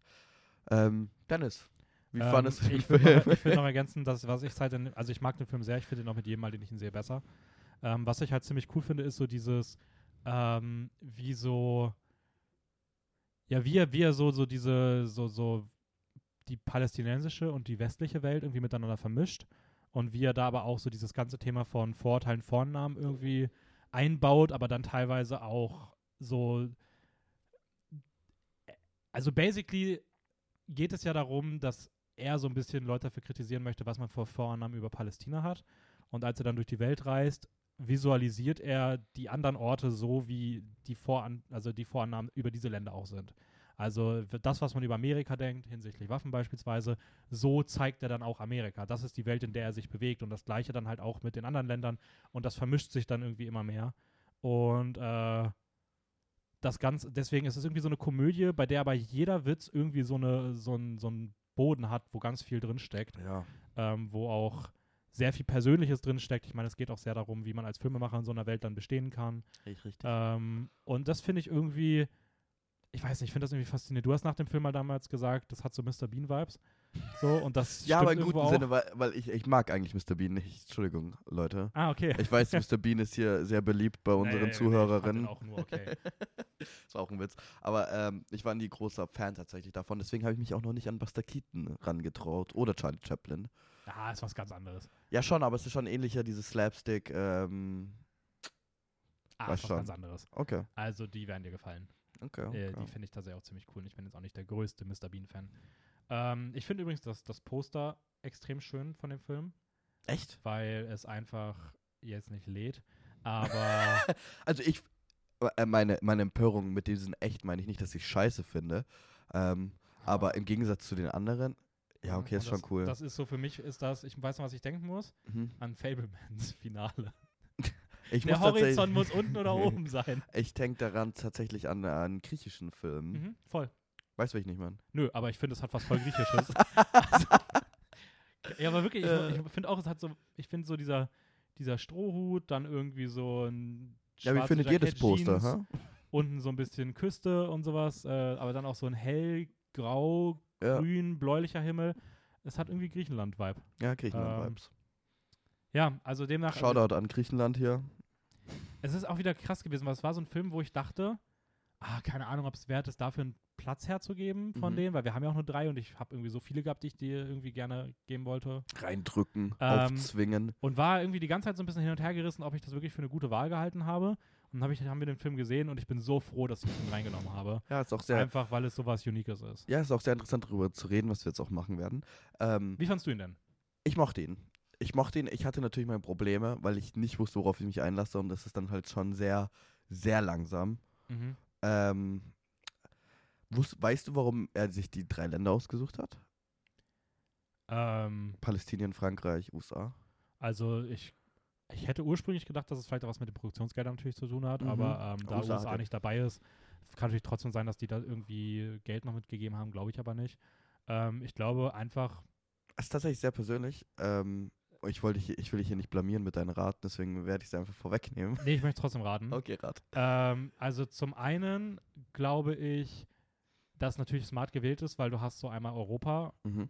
im Mittelpunkt und einmal dann halt Amerika. Mhm. Amerika ja und beides natürlich auch in der Filmwelt sehr verankerte Mhm. Orte sind. Ähm, ich kann mir vorstellen, dass es vielleicht auch Länder sind, die ihm dann irgendwie Fördergelder verwehrt haben, ähm, die ihn vielleicht auch von bei Festivals nicht gezeigt haben. Ich meine, du hast in beiden Ländern, also Frankreich und Amerika sind so wahrscheinlich für die gehobene Filmkunst, sage ich mal, im nicht-asiatischen Raum. Und es geht ja darum, aus Ja. Asien wegzugehen. Ähm, die beiden Länder, die man am ehesten mit Film assoziiert. So. Ja. Ist was Also- ganz anderes? Ähm, tatsächlich ist es ganz einfach. Er hat in all diesen drei Ländern gelebt. Ah, okay. Und er hatte, er hatte halt einfach äh, das Gefühl, dass er da zumindest so ein bisschen eine ähm, äh, Familie ist, hat er, glaube ich, gesagt. Weißt Mhm. du, er ist, er kennt sich da ein bisschen besser aus und es soll sich nicht anfühlen wie in so einem Touristenfilm. okay. Dass er als Touristenland geht und so über irgendwelche Sachen beobachtet und äh, ähm, erzählt, aber halt deswegen genau die drei, weil er sich da mehr auskennt, weil er in diesen drei Ländern gelebt hat. Hm, okay. Gelingt doch. Ja, gelingt auch. Also, gute Wahl. Hätte auch London nehmen können. London wäre auch nicht schlecht gewesen. London wär Aber London wäre wahrscheinlich dazu ähnlich zu New York gewesen. Ja. So, weil da tendierst du auch sehr schnell, dich auf dieses Metropolitan-System irgendwie zu verlassen. Auf der anderen Seite ist dieses Metropolitan-System ja auch in Frankreich bei ihm im Film das Thema nicht in dann Amerika, aber anyways. also ich, ich mochte ihn sehr. Ich fand ähm, es sehr schön immer wieder äh, diese Wiederholung in, von Motiven. Du hast selber bist natürlich darauf sehr abgefahren auf bestimmte Sachen, aber auch die äh, Absurdität hat mir natürlich in diesen Szenen sehr gut gefallen, wo du auf einmal in einen Einkaufsladen gehst und jeder trägt eine Waffe oder äh, so ganz, ganz zufällige Sachen, die aber irgendwie in sich in der Szene Sinn ergeben. Ja, Und ähm, ästhetisch, also er hat so ein Breitbildformat, was er komplett ausnutzt. Da sind Bilder dabei, die sind so.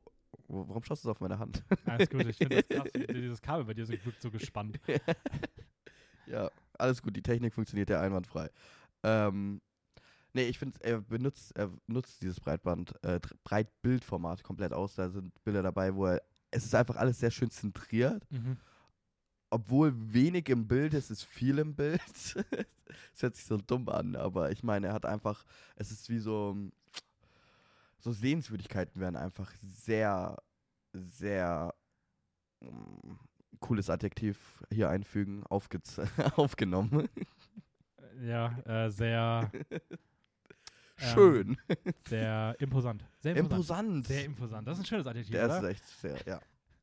Sehr imposante Wahl meinerseits. Ja. Ähm, nee, stimmt schon. Also ich finde auch so, es wirkt, ich finde, jedes Bild wirkt so perfekt eingefangen. Also Ja. man, man, ich, man hat bei jedem Bild, egal wie, wie random oder wie x-beliebig es wirkt, man hat das Gefühl, es ist genau abgesteckt, wo das Bild aufhört, welche Elemente sich wie im Bild befinden und das erzeugt einfach voll das schöne, voll das schöne Gefühl. Es sind auch so Szenen bei, so, ich denke da gerade so an, äh, ich sag mal, äh, Panzer, Mhm. das hat fast so Wes Anderson-Vibes. Ja. Also wenn dann wirklich so, du, du hältst einfach so, die ist auch immer sehr statisch, die Kamera, sobald Ja. sie irgendwo platziert ist. Und das hat auch wieder so dieses, er, er, er als Mensch ist irgendwo und von dort beobachtet er einfach. Und er guckt in diesen Weltausschnitt und das sieht er. Und er konzentriert sich dabei auch so auf Einzelaspekte und denkt so die Welt drumherum weg, weil es ist auch, irgendwie ist diese Welt immer sehr leer. Ja. Ähm, um Also, ich glaube, ähm, jeder, der diesen Film anfängt, durchhalten, auch wenn es vielleicht erstmal nichts für euch ist. Wenn es was für euch ist, ja, natürlich Hammer. Dann dankt uns für diese Empfehlung oder Dennis Mhm. R. Ähm, na uns, du empfiehlst ihn ja auch.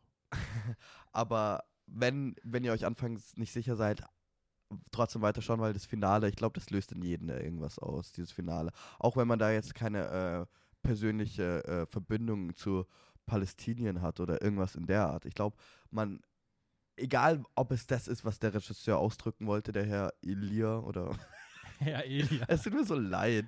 Ähm, egal, ob er das Wir ausdrücken wollte oder auch was komplett anderes. Ich glaube, jeder als Zuschauer nimmt daraus was sich mit, was einen schon berührt. Ja. Nee, würde ich auch sagen. Also, ähm, ich kann auch noch sagen, wenn ihr äh, zufällig irgendwas mit Filmwissenschaften studiert, dann ist der Film wirklich ein absolutes Fest, weil ich glaube, wenn du da filmanalytisch rangehst, ich finde, es gibt noch einen zweiten Ding Film, ist, der auch auch- sehr, sehr, sehr, sehr ergiebig ist, was das angeht. Ja, aber, du, aber ich finde, da hast du halt sehr viel Politik auch drin. Und das ist halt auch irgendwie immer sehr anstrengend, finde ja, ich voll. persönlich. Aber wenn du trotzdem einfach nur Sachen analysieren willst, Motivanalysen machen willst, ja, dann der Film ist so insane voll davon. Also du kannst gefühlt über so viele Szenen, so viel schreiben, so viel rauslesen, auch Ja. alleine über die über Wiederholungen, wie du schon gesagt hast, über die Zahl 3 und wie Sachen dreifach wiederholt werden, sowohl innerhalb von Szenen als auch, dass es an drei Orten spielt und wie gewisse Sachen sich da widerspiegeln. Und das ist vollkommen insane.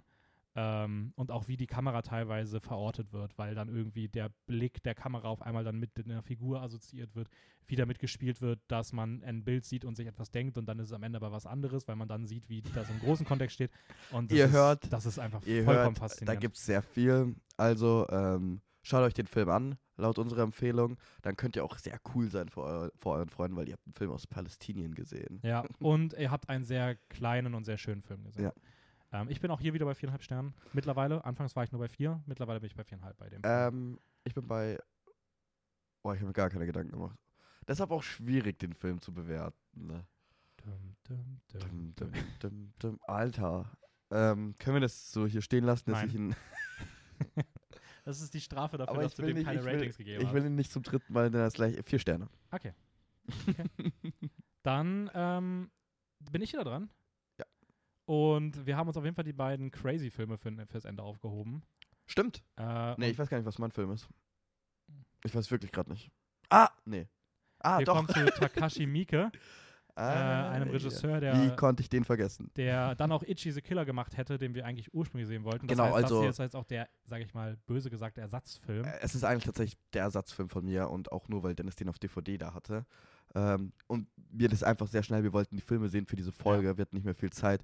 Ich hatte Itchy the Killer rausgesucht, das hat nicht geklappt. Anstatt jetzt viel rumzumachen, habe ich gesagt, ja gut, dann gleicher Regisseur, du hast die DVD da, ja. Schmeiß sie rein. Audition kannten wir beide schon, auch ein super Film. Mhm. Ähm, beim Rest war es dann so, dass, ich glaube, du kennt, kanntest irgendwas schon. First Love, oder? nee, Ah, okay. Ja, da weiß ich nicht mehr, warum wir den Rest nicht genommen haben. Aber unabhängig davon haben wir uns am Ende für Happiness of the Katakuris entschieden. Ähm, Gott sei Dank. Ein wieder japanischer Film. Ich glaube, das wird jetzt auch so bleiben. Also Japan ist hier unser äh, Kerngebiet heute. Was aber auch okay ist, weil wir haben sonst, wenn wir über Asien Cinema geredet haben, hatten wir immer Südkorea und, und Hongkong. Und dann ist auch okay, heute mal ein bisschen mehr den Fokus auf Asien, äh, auf, Asien, auf, Japan, auf Japan zu legen und äh, reden jetzt Aber wir über. haben noch- noch nicht viel über China geredet, oder? Nee, aber das ist halt auch eine ultra zensierte Filmwelt, muss man halt sagen. Achso, ja, da habe ich irgendwas Ähm. gelesen in der Kritik zur Election 2, dass das irgendwie ein Sinnbild ist für die äh, Hongkong-Filmindustrie und Ah, okay. China. ähm, Nur kurzer Callback zu Election 2, haben wir auch heute schon drüber geredet. ja, falls ihr euch da nicht mehr Falls, ey, falls ihr jetzt gerade einschaltet, Leute, wir sind live und wir sind gerade Äh, schon weiter. Happiness of the Katakuris. Also, ich sag auch da mal, ich finde es irgendwie sehr passend, ähm, wie da, wie Letterboxd das äh, in seiner Tagline zusammenfasst. Love, Music, Horror, Volcanoes, Cinema was never meant to be like this. Oh. Und es geht um die Familie Katakuri, die leben irgendwo abgeschieden auf einem Land, Mhm. betreiben eine, na, ich will jetzt nicht Hotel sagen, aber so eine Herberge. Pension, ja, Herberge. Herberge ist gut. Ähm, und legen aber, wie gesagt, so weit außerhalb, dass da irgendwie niemand wirklich vorbeikommt und eigentlich sind sie nie wirklich gebucht und ja, leben so ein bisschen vor sich hin, führen so einen, es sieht auch ein bisschen aus wie unsere kleine Farm, also so. Ich dachte auch oft an Heidi und sowas tatsächlich. Ich dachte oft an Heidi. ähm, es wird auch immer wieder verglichen mit so ein bisschen, ähm, Takashi Miike hat ähm, The Sound of Music gesehen Ja. und wollte das eigene machen. Und äh, ja, irgendwann kommen dann die ersten Gäste vorbei und jeder Gast, der vorbeikommt, endet im Suizid. Und sie wollen das natürlich aber nicht einfach so, sie wollen das ein bisschen ver, ver, verdecken natürlich, weil sie auch um ihren Ruf genau. sich Sonst kommt ja niemand daher. sorgen. Genau. Wenn alle, alle, die ersten drei Gäste alle an Suizid sterben, wer kommt denn noch in die Herberge? ähm, Und das ist basically die Prämisse des Films. mhm. Und da entspinnt sich ein, ein, ein Fiebertraum, äh, der wirklich ganz, ganz wild ist. Also das hat alleine schon mit, das beginnt mit so einer, ekelanimierten Szene irgendwie, die, deren Animationsstil auch einfach richtig abartig aussieht. Man nennt das, glaube ich, Play-Doh. Es ist dieses Kneten, äh, Ja, Stop-Motion. aber es es ist ist so nicht so diese schöne Knetoptik. Nein, es nein, ist nein, irgendwie so alles so ein es- bisschen ranzig und aber irgendwie hat das auch einen sehr eigenen Vibe. Ähm, man kommt sich vor, als ob man so einen 60er Monsterfilm schaut, mhm.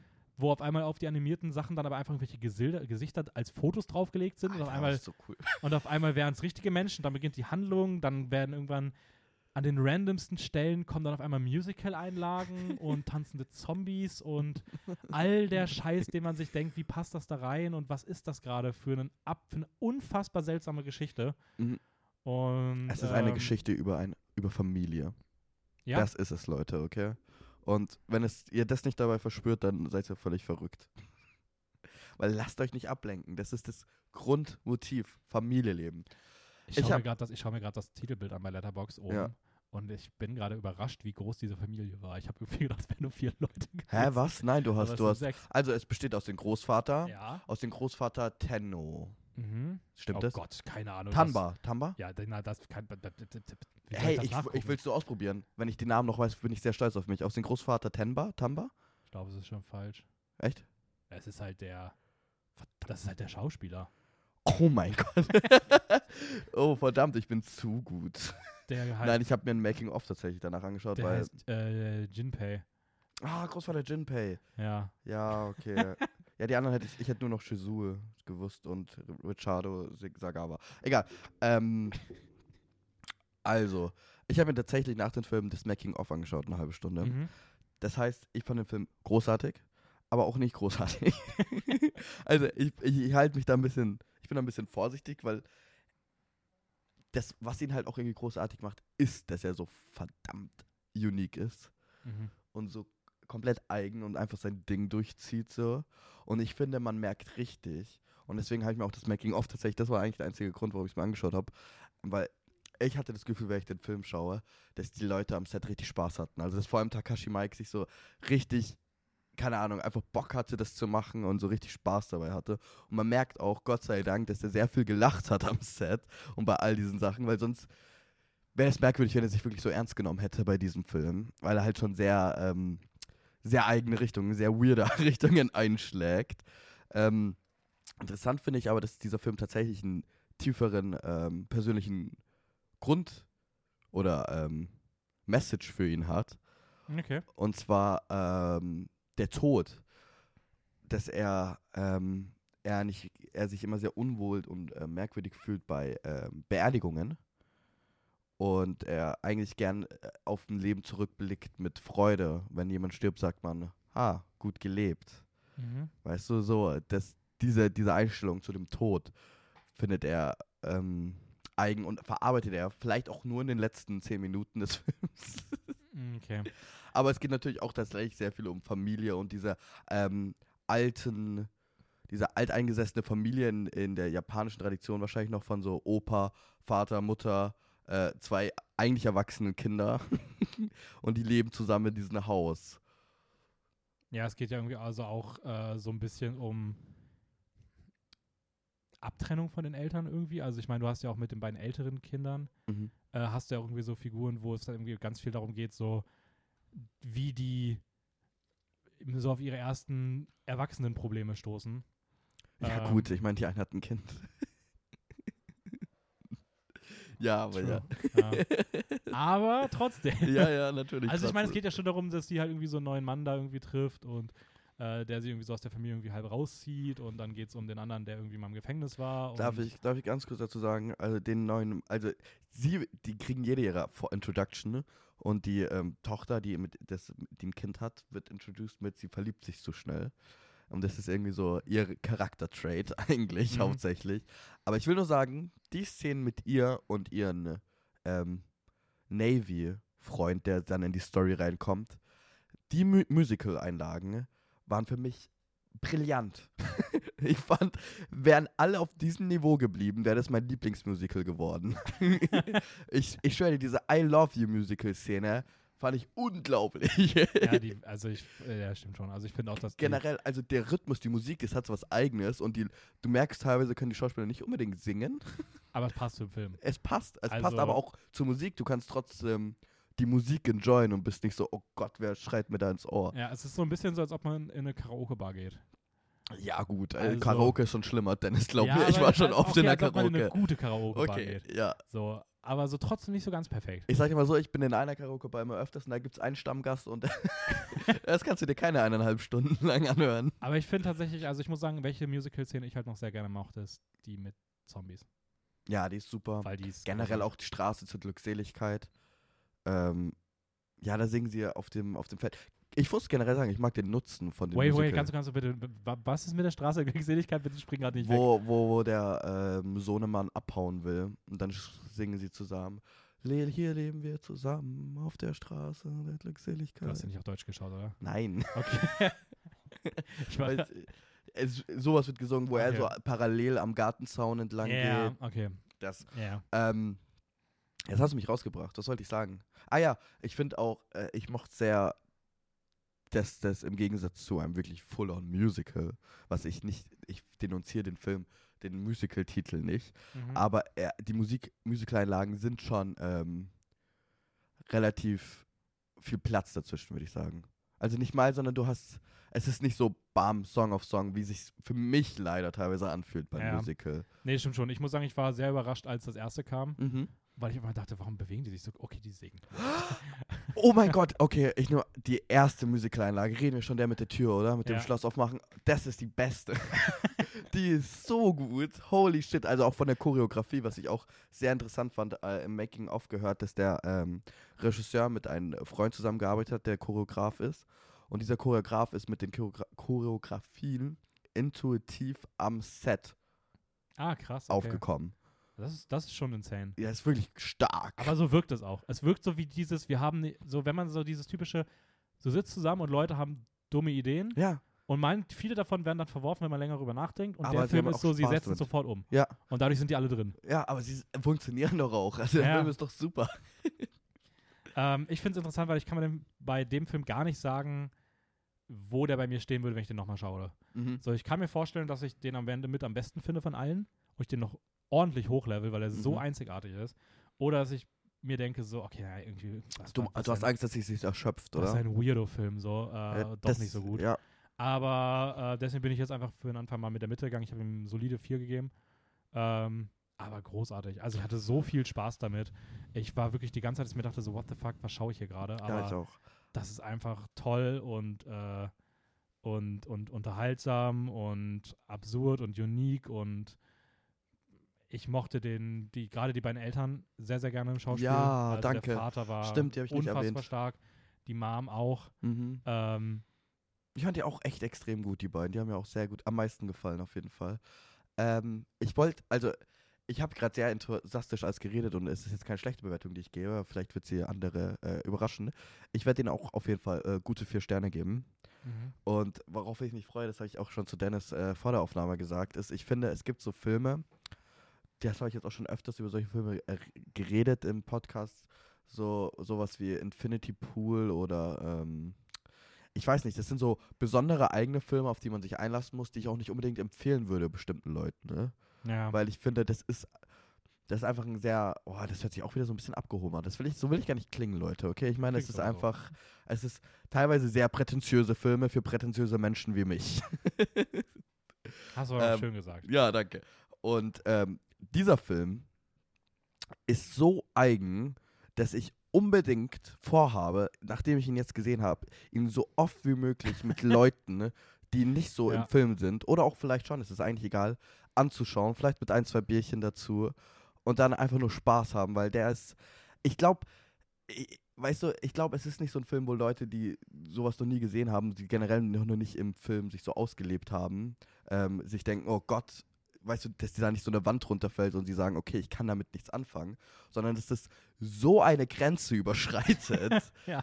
dass, dass du dir einfach nur dabei sitzt und denkst, okay, ich, ich bin doch auch da. Ich bin auch dabei. Ja, nee, stimmt schon. Also ich würde auch fast sagen, dass das von, ich guck mal kurz nach, aber ich glaube, dass das sogar so der Film von allen Filmen wäre, den ich auch am ehesten Leuten wirklich dann so zeigen würde, mit denen ich den noch zusammen schauen würde. ja, Weil er so den besten Zugang hat, dadurch, dass er so abgefuckt ist. ja, weil er schon So. so, viel zu viele Grenzen überschritten hat. Weil selbst wenn du die Handlung gar nicht fühlst, dann genießt du den als diese Trash-Perle.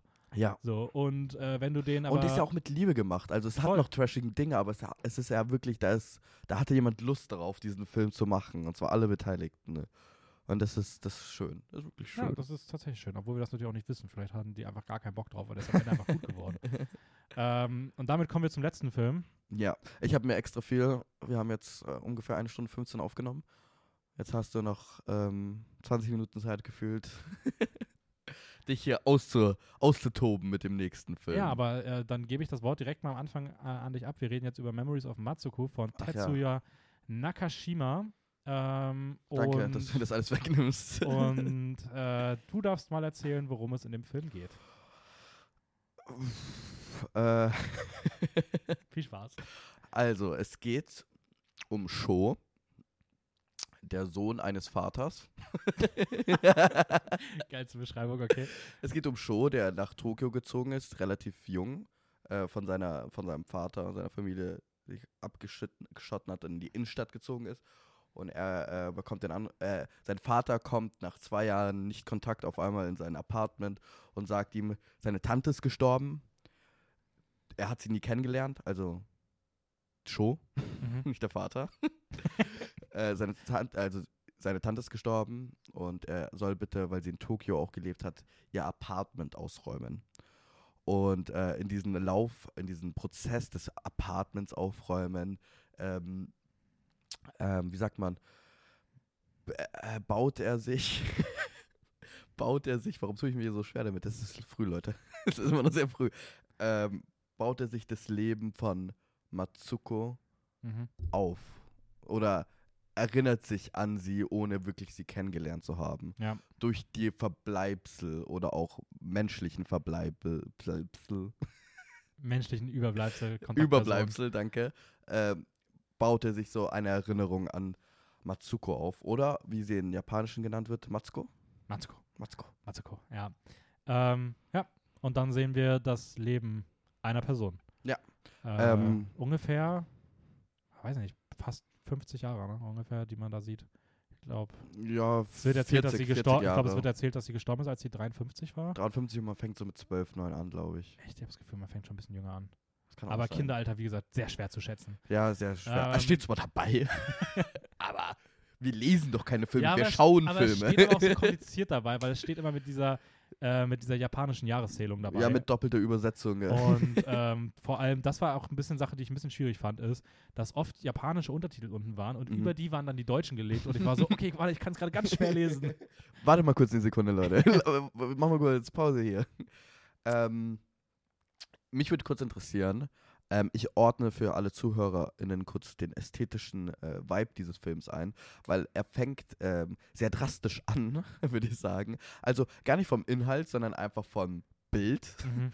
Ähm, für alle, die Greg Araki gesehen haben, ich finde, es ist sehr, sehr Visual Style ähnlich zu Greg Araki, zu dieser 2000er Bewegung von dieser MTV, übergesättigte Farben, überbelichtete äh, Bilder, sehr, sehr viel Fischauge, sehr viel harte Cuts und so weiter, so Jump Cuts. Das ist eigentlich ein ähm, ziemliches aesthetically, aesthetically äh, Merkmal dieses Films. Ja, könnte auch ein 2000er Musikvideo sein. Ja, genau. So, genau. Ähm, oder New Kids. Ich musste ganz an New Kids denken. Ich finde, du hast tatsächlich den Film am besten ähm, zusammengefasst mit drei anderen Filmen. Und es war Fabelhafte Welt der Amelie. Mhm.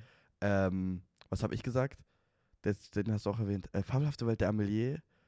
Ich habe also ich habe gesagt, es ist eine Mischung aus Fabelhafte Welt der Amelie, Amelie ähm, ich weiß den zweiten gerade nicht mehr. Ja, genau, weil ich will den Mhm. dritten nicht sagen vor dem zweiten. Ähm, Scheiße, was war das denn? ja, ich weiß es auch Äh. nicht mehr. Wir hatten aber beide, glaube ich, an den Film gedacht. Gedacht. Nee, ich komme gerade nicht mehr drauf. Keine Ahnung. Und dann halt äh, Requiem for Dream. Genau. Also zwei sehr märchenhafte, schöne Filme. Ah, ich habe noch gesagt äh, Mary Poppins. Ach ja, genau. Mary Poppins, Fabelhafte Welt Amelie und Requiem for a Ja. Dream. Weil ich finde, das, das bringt es ja auf den Punkt. Ja, Das ist es. also halt. es wirkt auch wie ein, ich weiß nicht, es hat in so vielen Momenten irgendwie, wirkt es wirklich wie so ein Disney-Movie, fantastische Welt von Oz. Mhm. Also wirklich so zauberhaft, kindlich, schön. Mhm. Und auf einmal geht es aber so Traumhaft. Und auf einmal geht es aber so um dramatische, tieftraurige, traumatische Szenen, die so hart sind. Und du siehst so dieses, ja, wie so dieses Leben einer Person so komplett vorbeigeht.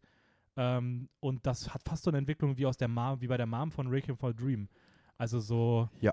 ultra tragisch, ähm, aber das alles in solchen, also es ist, ein, keine Ahnung, ich kann es auch nicht so richtig in Worte fassen. Ähm, ich werde das jetzt mal untypisch machen. Ich werde einfach meine Wertung vorwegnehmen, damit wir da jetzt einfach mal das aus dem Raum genommen haben. Ähm, ich habe dem Film fünf Sterne gegeben. Äh, ich fand ihn auf jeden Fall den besten der Filme. Aha. Äh, auch unter dem gleichen Gedanken wie bei Happiness of the Katakuris, dass ich sowas noch nie gesehen habe. Mhm. In dieser Fülle, ich war teilweise vollkommen übersättigt und überfordert damit, was da gerade eigentlich alles passiert. Und Übersättigt war ich nur bei Tampopo. Tut mir leid. ja, war großartig. ähm, und ich habe doch irgendwie gemerkt, auch wenn der Humor vielleicht nicht, oder wenn der Film nicht in jeder Szene so perfekt ist, so, ähm, und ich auch den Humor nicht immer so 100% gefühlt habe, aber was sie mit dem Humor dann teilweise dann doch wieder machen und wie sie da auch über eine Figur was erzählen und was der am Ende so emotional macht und wie er so ein Leben irgendwie zeichnet, auf eine Art und Weise fand ich das einfach zutiefst beeindruckend. Okay, das ist interessant, weil wir haben ein bisschen nur über den Film, wir haben den Film ähm, zusammen gesehen. Äh, wir haben zwei Filme zusammen gesehen aus der Folge. Ist unwichtig für euch eigentlich. Aber wir haben den Film zusammen gesehen und wir haben dadurch automatisch ein bisschen schon über den Film geredet. Und ähm, ich glaube, darüber haben wir tatsächlich nicht geredet, über ähm, ob der, der, der Humor mit uns Mhm. gefunkt hat oder nicht connected hat. Und das finde ich sehr interessant. Ähm, ich finde ich, ähm, wie sagt man, besänftigend zu hören, dass er bei dir auch teilweise nicht so geklickt hat. Nö, aber ich fand es, wie gesagt, gar nicht so schlimm. Also, ich habe Mhm. zum Beispiel dieser ganzen, es gibt ja sehr zentral diese Grimassenthematik. So, genau, das, hab war ich, auch mein Problem. Das habe ich halt nicht so gefühlt, so Ja. von den Momenten, dass es dann irgendwie nicht lustig war. Aber ich finde, wie er das halt dann im Finale aufgreift und wie es aber auch eigentlich ja so eine, also wa was es halt einfach dazu beiträgt, irgendwie so eine traumatische Kindheit irgendwie zu verankern und äh, diese Figur zu zeichnen, die irgendwie ähm, irgendwas tut, um irgendwie einfach nach, nach Liebe zu suchen, als ähm, ja irgendwie auch als Coping-Mechanismus dafür, dass dann aber irgendwie immer weniger ihr gibt und immer weniger sie erfüllt. Und so, das finde ich auf einer tragischen ähm, Ebene einfach viel, viel stärker, als es mich auf einer humoristischen Ebene erreicht hat. Ja. So. Weswegen es mir dann irgendwie auch egal war. Also ich habe auch zwischendurch dann irgendwie gedacht, so, oh, puh, keine Ahnung, ob ich das gerade fühle, aber dann, ich habe einfach, ich bin komplett weg von diesem Humorgedanken gegangen und habe einfach mich viel mehr auf dieses Dramatische fokussiert und ähm, irgendwie fand ich das dann tatsächlich gerade hinten raus im Finale, ich fand es irgendwie richtig schön, wie er dieses, wie er dieses Them Thema rund um diese Grimasse beispielsweise auch zum Ende gebracht hat. Da war es mir dann auch egal, ob ich vorher jedes Mal mit diesem, ob ich das dann vorher als Humor irgendwie gefühlt habe oder nicht so. Also ich sag mal, was so humoristisch bei mir ge, äh, geklappt hat, wo es ange, angedockt hat. Oh Gott. Angedockt hat bei das Interstellar, oder? äh, äh, ähm, war, als sie innerhalb von 15 Minuten zum vierten Mal Michael Bublés äh, Feel Good, Feeling. Good äh, abspielen. Generell hammer, großer Pluspunkt an diesem Film, dass sie den Titel in ihr, äh, diesen Song in ihren Soundtrack haben, weil ich dachte mir schon oft, hey, warum hat das noch niemand? Ja, ist schon, also ich finde es auch geil, dass der so oft vorkommt. Ah ja, er Ich- kommt auch vor und das Ding ist, für komplett verschiedene Tonalitäten der Szene Mhm. irgendwie. also ob es romantisch, dramatisch, so irgendwie ähm, kriminell, cool, was auch immer, es wird immer benutzt. Ja, ne, stimmt schon. Also das ist wirklich so, der kommt so das erste Mal nach 40 Minuten Ja. und dann kommt er immer. ja, genau. Waren sie so, wir haben schon gesagt, dann haben sie die Rechte gekauft und jetzt benutzen wir den aber auch in vollen Ja. sechs Minuten. Aber äh, ich fand's, ich fand's großartig. Ich finde generell den Score großartig. Äh, von der reinen Musik wieder würde ich auch wieder sagen, dass ich die reine Musik bei Happiness of Katakuris würde mir mehr zusagen, Mhm. weil das hier auch wieder so ein bisschen Auf dieses der Straße nach Glückseligkeit. Ja, das ist, ich habe den halt nicht in Deutsch, ich weiß nicht, wo du diesen Song her hast. Aber das hat mir hier so ein bisschen dieses, der hat für mich musikalisch mehr von so Heidi. Ja. Also, Also ich habe Heidi nie gesehen, also aber so stelle ich mir vor. ja, genau. Ähm, aber ich finde es irgendwie passend, auch wieder so als Ausdruck dieser Person, so wie sie sich so im Kopf irgendwie auch die Welt vorstellt. Und äh, da finde ich halt die Songs dann irgendwie auch sehr, sehr passend. Und ich finde der Film, ich finde den nochmal eine Spur stärker als Happiness of the Katakuris, wenn es dann um die Inszenierung der Musik geht. Mhm. Weil wie kreativ da teilweise die Sets sind und das sind so absurde Sachen und diese Kamerafahrten, ich hatte da teilweise Gefühle wie bei Enter the Void, wo ich gerade Ja. überhaupt nicht wusste, ist das gerade eine digitale Welt? Ist das eine echte Welt? Was ist das für ein Setting? Ja. What the fuck? Was sind das für unfassbare Farben? Ja. Also das war, äh, ja, irgendwie so frühe 2000er, aber das war so bunt, dass Musst du man... auch das Lied singen, Dennis, gell? Wenn ich hier schon die ganze Zeit ich Katakuri weiß halt nicht, wie die Lieder gehen. Love is a bubble. Ja, ich habe ich hab gar keine Melodie mehr im Kopf. Für mich klang das gerade auch von der Melodie genau gleich wie Ja, äh, ich Straße der aber- Glückseligkeit. Ähm, und ich weiß nicht, ich fand die Ästhetik einfach absoluten Hammer. Also, Also, ähm, ich würde mich, es würde mich sehr interessieren, bevor ich ein bisschen tiefer auf meine Gefühle gegenüber diesem Film eingehe. ja, die Mhm. sind eh negativ. ähm, mich würde tatsächlich interessieren, wie, was in deinem Kopf vorging nach den ersten eineinhalb Minuten. Also bis Eineinhalb zum Minuten Intro. kann, kann ich dir genau sagen, what the fuck. also wirklich, ich habe einfach permanent gedacht, ich habe wirklich, ich habe auch gedacht, du hast es gesehen, aber ich saß wirklich, ich saß so da mit so einem Blick so, okay, Also Dennis reißt gerade seine Augen auf und zieht die Augenbrauen hoch. Und ich fand nicht nur die ersten anderthalb Minuten, sondern diese, dieser Gesichtsausdruck ist bei mir gefühlt bis nach so sechseinhalb Minuten geblieben. Mhm. Ich habe dann irgendwann auch lauter gemacht, um irgendwie so diese Stimmung aufzubrechen. Aber ich war so, okay, what the fuck, was ist das? Das ist so, Es ist sehr schnell, sehr viel. es ist so überstilisiert, aber ich habe das irgendwie, ich bin dann immer mehr reingekommen und ich dachte mir, das ist irgendwie so cool. Das ist, ich finde, das ist so ein bisschen das, was du auch bei Election meintest. Mhm. Für mich ist das so dieser Film, der so unreif und unausgereift wirkt und einfach so Zero Fucks auf alles gibt und einfach macht. Und es geht für mich so gut gerade auf. Ich finde die letzten zehn Minuten, ich habe auch bei Letterbox irgendwie, das hatte ich schon im Vorhinein leider gelesen, so The Greatest Final 10 Minutes in Film History und war die ganze Zeit so, okay, was kommt am Ende? Und dann war ich irgendwie die ganze Zeit unsicher, was jetzt so dieser, wann jetzt so dieser Moment ist und war so, ja, okay, doch, ist gut. Aber dann wirklich dieses, diese letzte Szene, ähm, ich fand die so stark. Ich fand es so geil, wie dieser Film aus dieser Story rausgeht. Gerade auch mit diesem, was ich ursprünglich als Zitat nehmen wollte. Dieses, ähm, äh, wie heißt das, wie, wie hieß es? Ich schaue kurz nach, weil ich das. Ähm, A life isn't valued by what one receives, but by what one gives. Mhm. Und da geht es ja auch sehr viel darum, um diesen, auch wieder um diesen, welche Rolle hat man im Leben von einer anderen Person, ähm, wie wirkt man auf das Leben dieser anderen Menschen Sinn. und wie dieser Film in seinem, an seinem Ende, nachdem er ein, ein Leben gezeichnet hat von einer Person, die das Gefühl hatte, dass sie nichts, auch wieder, dass sie nichts irgendwie wert ist, dass sie, ähm, dass sie, dass alles immer schief gelaufen ist.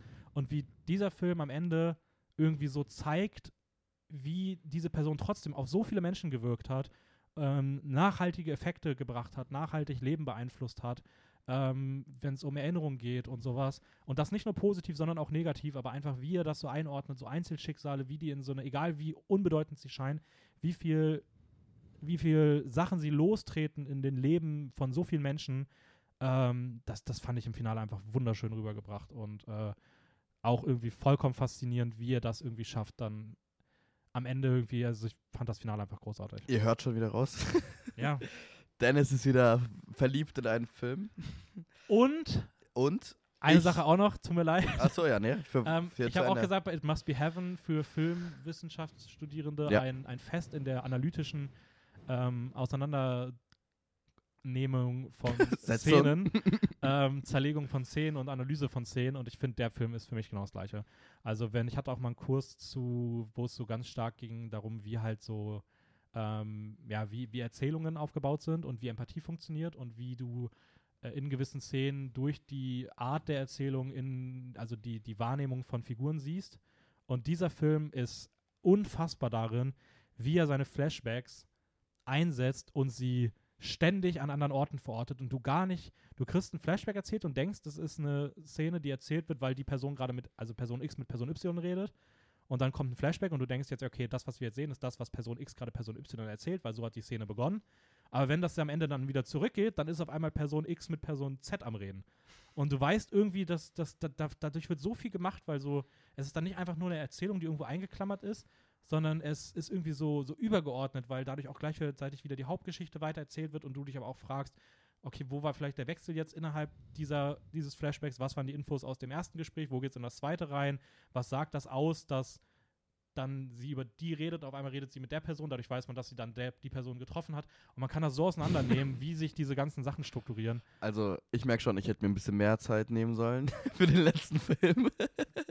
so, ich muss ja auch mal deinen Monolog hier irgendwie Ich bin jetzt auch abbrechen. durch. Das, das war alles, was ich zu sagen habe. ähm, Ich bin durch. Ja. Damit, damit verabschiede ich mich aus der Folge. Das letzte Wort Servus Dennis, äh, ich werde jetzt noch ein bisschen was sagen zu dem Film. Ich glaube, es ist tatsächlich der Film, wo Dennis und ich am weitesten auseinander sind. Ich wusste, das ist, das ist einfach, das ist wieder typisch Raul. Was? Das ist wieder Stimmungsverschwender. Ach komm. Oh ja, also ich fand äh, meine Filme, die ich ausgewählt habe, am besten. Äh, Das, das Witzige ist, ich habe es mir gedacht und als du es gesagt hast, habe ich mich sehr angesprochen gefühlt, aber es stimmt, glaube ich, gar nicht mehr. Mhm. Stimmt, glaube ich, tatsächlich gar nicht. Ähm, bei dem gehen wir am weitesten auseinander. Aber ich meine, es ist immer so, wenn du einen Film fünf Sterne gibst und ich nicht, dann ist es schon sehr weit auseinander. Weil Ja. dann findest du ihn ja wirklich großartig. Ja, ja. Und ich kann ihn nur äh, grandios finden. Ja, und du hast ihm jetzt zwei Sterne gegeben, oder? Nein, also, ich muss sagen, Magst du auch ganz kurz mal anfangen mit was, wie, wie vielen Sternen du bei dem sehen würdest, damit wir das mal, damit wir das mal von vornherein abgedeckt haben, bevor wir jetzt die ganze Zeit so schwammig reden, weil du noch nicht dein Rating verraten möchtest und dann am Ende reden wir dann doch nochmal über das gleiche nochmal. okay, okay, okay. Ähm, ich bin bei dreieinhalb oder vier. Okay, also wieder so einer. Wieder so einer. Ich wäre auch tatsächlich bei It Must Be Heaven bei dreieinhalb oder vier, aber ich wollte es nicht sagen, weil das waren dann die letzten alle Filme Ja. eigentlich, außer Election, ne? Nee. Doch. Was war denn der erst? Nee, Katakuris habe ich äh, glatte vier gegeben. Ja. Genau, Election viereinhalb, Election zwei, viereinhalb. Und den Rest dann dreieinhalb oder vier. Das ist schon niedrig. Das ist wirklich niedrig. Aber sie, sie fand, ich fand sie trotzdem alle irgendwie sehr gut. Also ich weiß nicht. Hm. Da bin ich irgendwie sehr kritisch. Es tut mir leid, Leute. Ja, Schaut euch die Filme auf jeden halt Fall an. asiatisches Kino nicht so. Ach komm. Wollen wir nächstes Mal eine Filmroulette-Folge machen mit Hollywood-Blockbuster? Dann kannst Hey, halt Alter, da wäre ich down. Ich wäre sowas down, so über Armageddon zu reden. Con. Air. Okay, dreieinhalb oder vier. Na, okay. Ähm, Aber hey, okay, du magst auch nicht so, du bist nicht so Musical verrückt. Okay. ich bin erstmal das nicht verrückt. Ich bin auch nicht so märchenverrückt wie du. okay. Und es ist auf jeden Fall ein Märchen und äh, das mag ich sehr daran. Es ist ein sehr besonderes Märchen, weil es halt sehr cruel ist in seiner Mhm. Form. Es ist sehr, sehr depressiv. Okay, aber ist von aber eh insane gut bewertet, weil ich würde für sowohl Musical als auch Märchenkomponente jeweils einen halben Stern abziehen. Das heißt, du bist eigentlich bei dem Film bei viereinhalb oder fünf. Ja. Ja, perfekt. Ja, gut. ähm, also, das finde ich sehr nice, sehr innovativ, dieses Märchen in, äh, in dieser schön äh, versüßten, colorvollen Art zu erzählen, äh, aber eigentlich in sich, auch wenn es teilweise von Humor überdeckt ist, diesen echt traurigen Kern hat. Mhm. Ähm, ich muss sagen, ich fand das Ende nicht großartig. Und das ist das Ding, da, da ist halt wieder dieses Thema mit Erwartungen. Wenn man so viel erwartet und dann fand ich, ich fand das Ende, was mir vor allem tatsächlich am wenigsten gefallen hat, ist ähm, die Auflösung über, weil es geht darum, dass die Tante ermordet worden ist. Ich habe das tatsächlich am Anfang falsch äh, zusammengefasst. Sie ist nicht gestorben, sie wurde ermordet. Und so erzählt, äh, versucht er auch irgendwie diese, ähm, dieses Leben zurück Mhm. zu empfinden, zu stückeln, was ist passiert, was ist passiert mit Matsuko. Ähm, und ich mag tatsächlich nicht, wie der Film das auflöst. Weißt du, was ich meine? Ja. Das hat mir gar nicht gefallen. Ja, also ich muss auch sagen, ich habe das Gefühl, da, da hätte es, da hätte es irgendwie interessantere Sachen gegeben. Ja. Aber ich persönlich fand es irgendwie sehr passend gewählt, dieses Unzufriedene, da, da genau in diesem Moment dieses Unzufriedene zu haben, weil es einfach so diese Tristesse dieses Lebens irgendwie nochmal auf den Punkt bringt. Ja. Und es nicht damit mit dieser, mit dieser Faszination, oh, wir haben am Ende das, sondern es ist einfach so, es ist für mich wieder so diese Konsequenz, was ich auch bei Requiem for a Dream halte. Es überdramatisiert das nicht, sondern es ist dann einfach Tristesse zu Ende erzählt. Und das hat irgendwie so voll die Schwere irgendwie in sich. Ich muss auch sagen, wahrscheinlich auch noch ein sehr pro persönliches Problem, den ich mit diesem Film habe, ist, ähm, das hört sich so drastisch an, mach dir keine Sorgen, Dennis. Ich mache mir auch keine Sorgen, ich bin, ich bin zufrieden. Meine, okay. meine, mein persönliches Ding ist, ist dass ich, ähm, dadurch, dass ich so ein empathischer Mensch bin, Leute. Nein, aber da, dadurch, dass ich tatsächlich oft mich sehr schnell so Mhm. reinfühlen kann, ähm, verletzt es mich immer sehr, einen Film zu sehen, wo der Hauptcharakter ein guter Mensch ist, der die ganze Zeit nur auf die Fresse fällt. Weißt du, was ich Mhm. meine? Damit habe ich immer persönlich Probleme, wirklich, weil das äh, macht mich halt einfach traurig. Und ich habe nichts dagegen, wenn mich ein Film traurig macht, aber wenn ich das Gefühl habe, ich, ich, ich bin auf dieser Rolltreppe und sie geht die ganze Zeit nur runter und ich, ich versuche immer hochzugehen, aber ich, es, ich lande nur unten, ne? Das ist dann irgendwie sehr ähm, unzufriedenes Gefühl, unzufriedenstellendes Gefühl. Weißt du, was ich meine? Ja.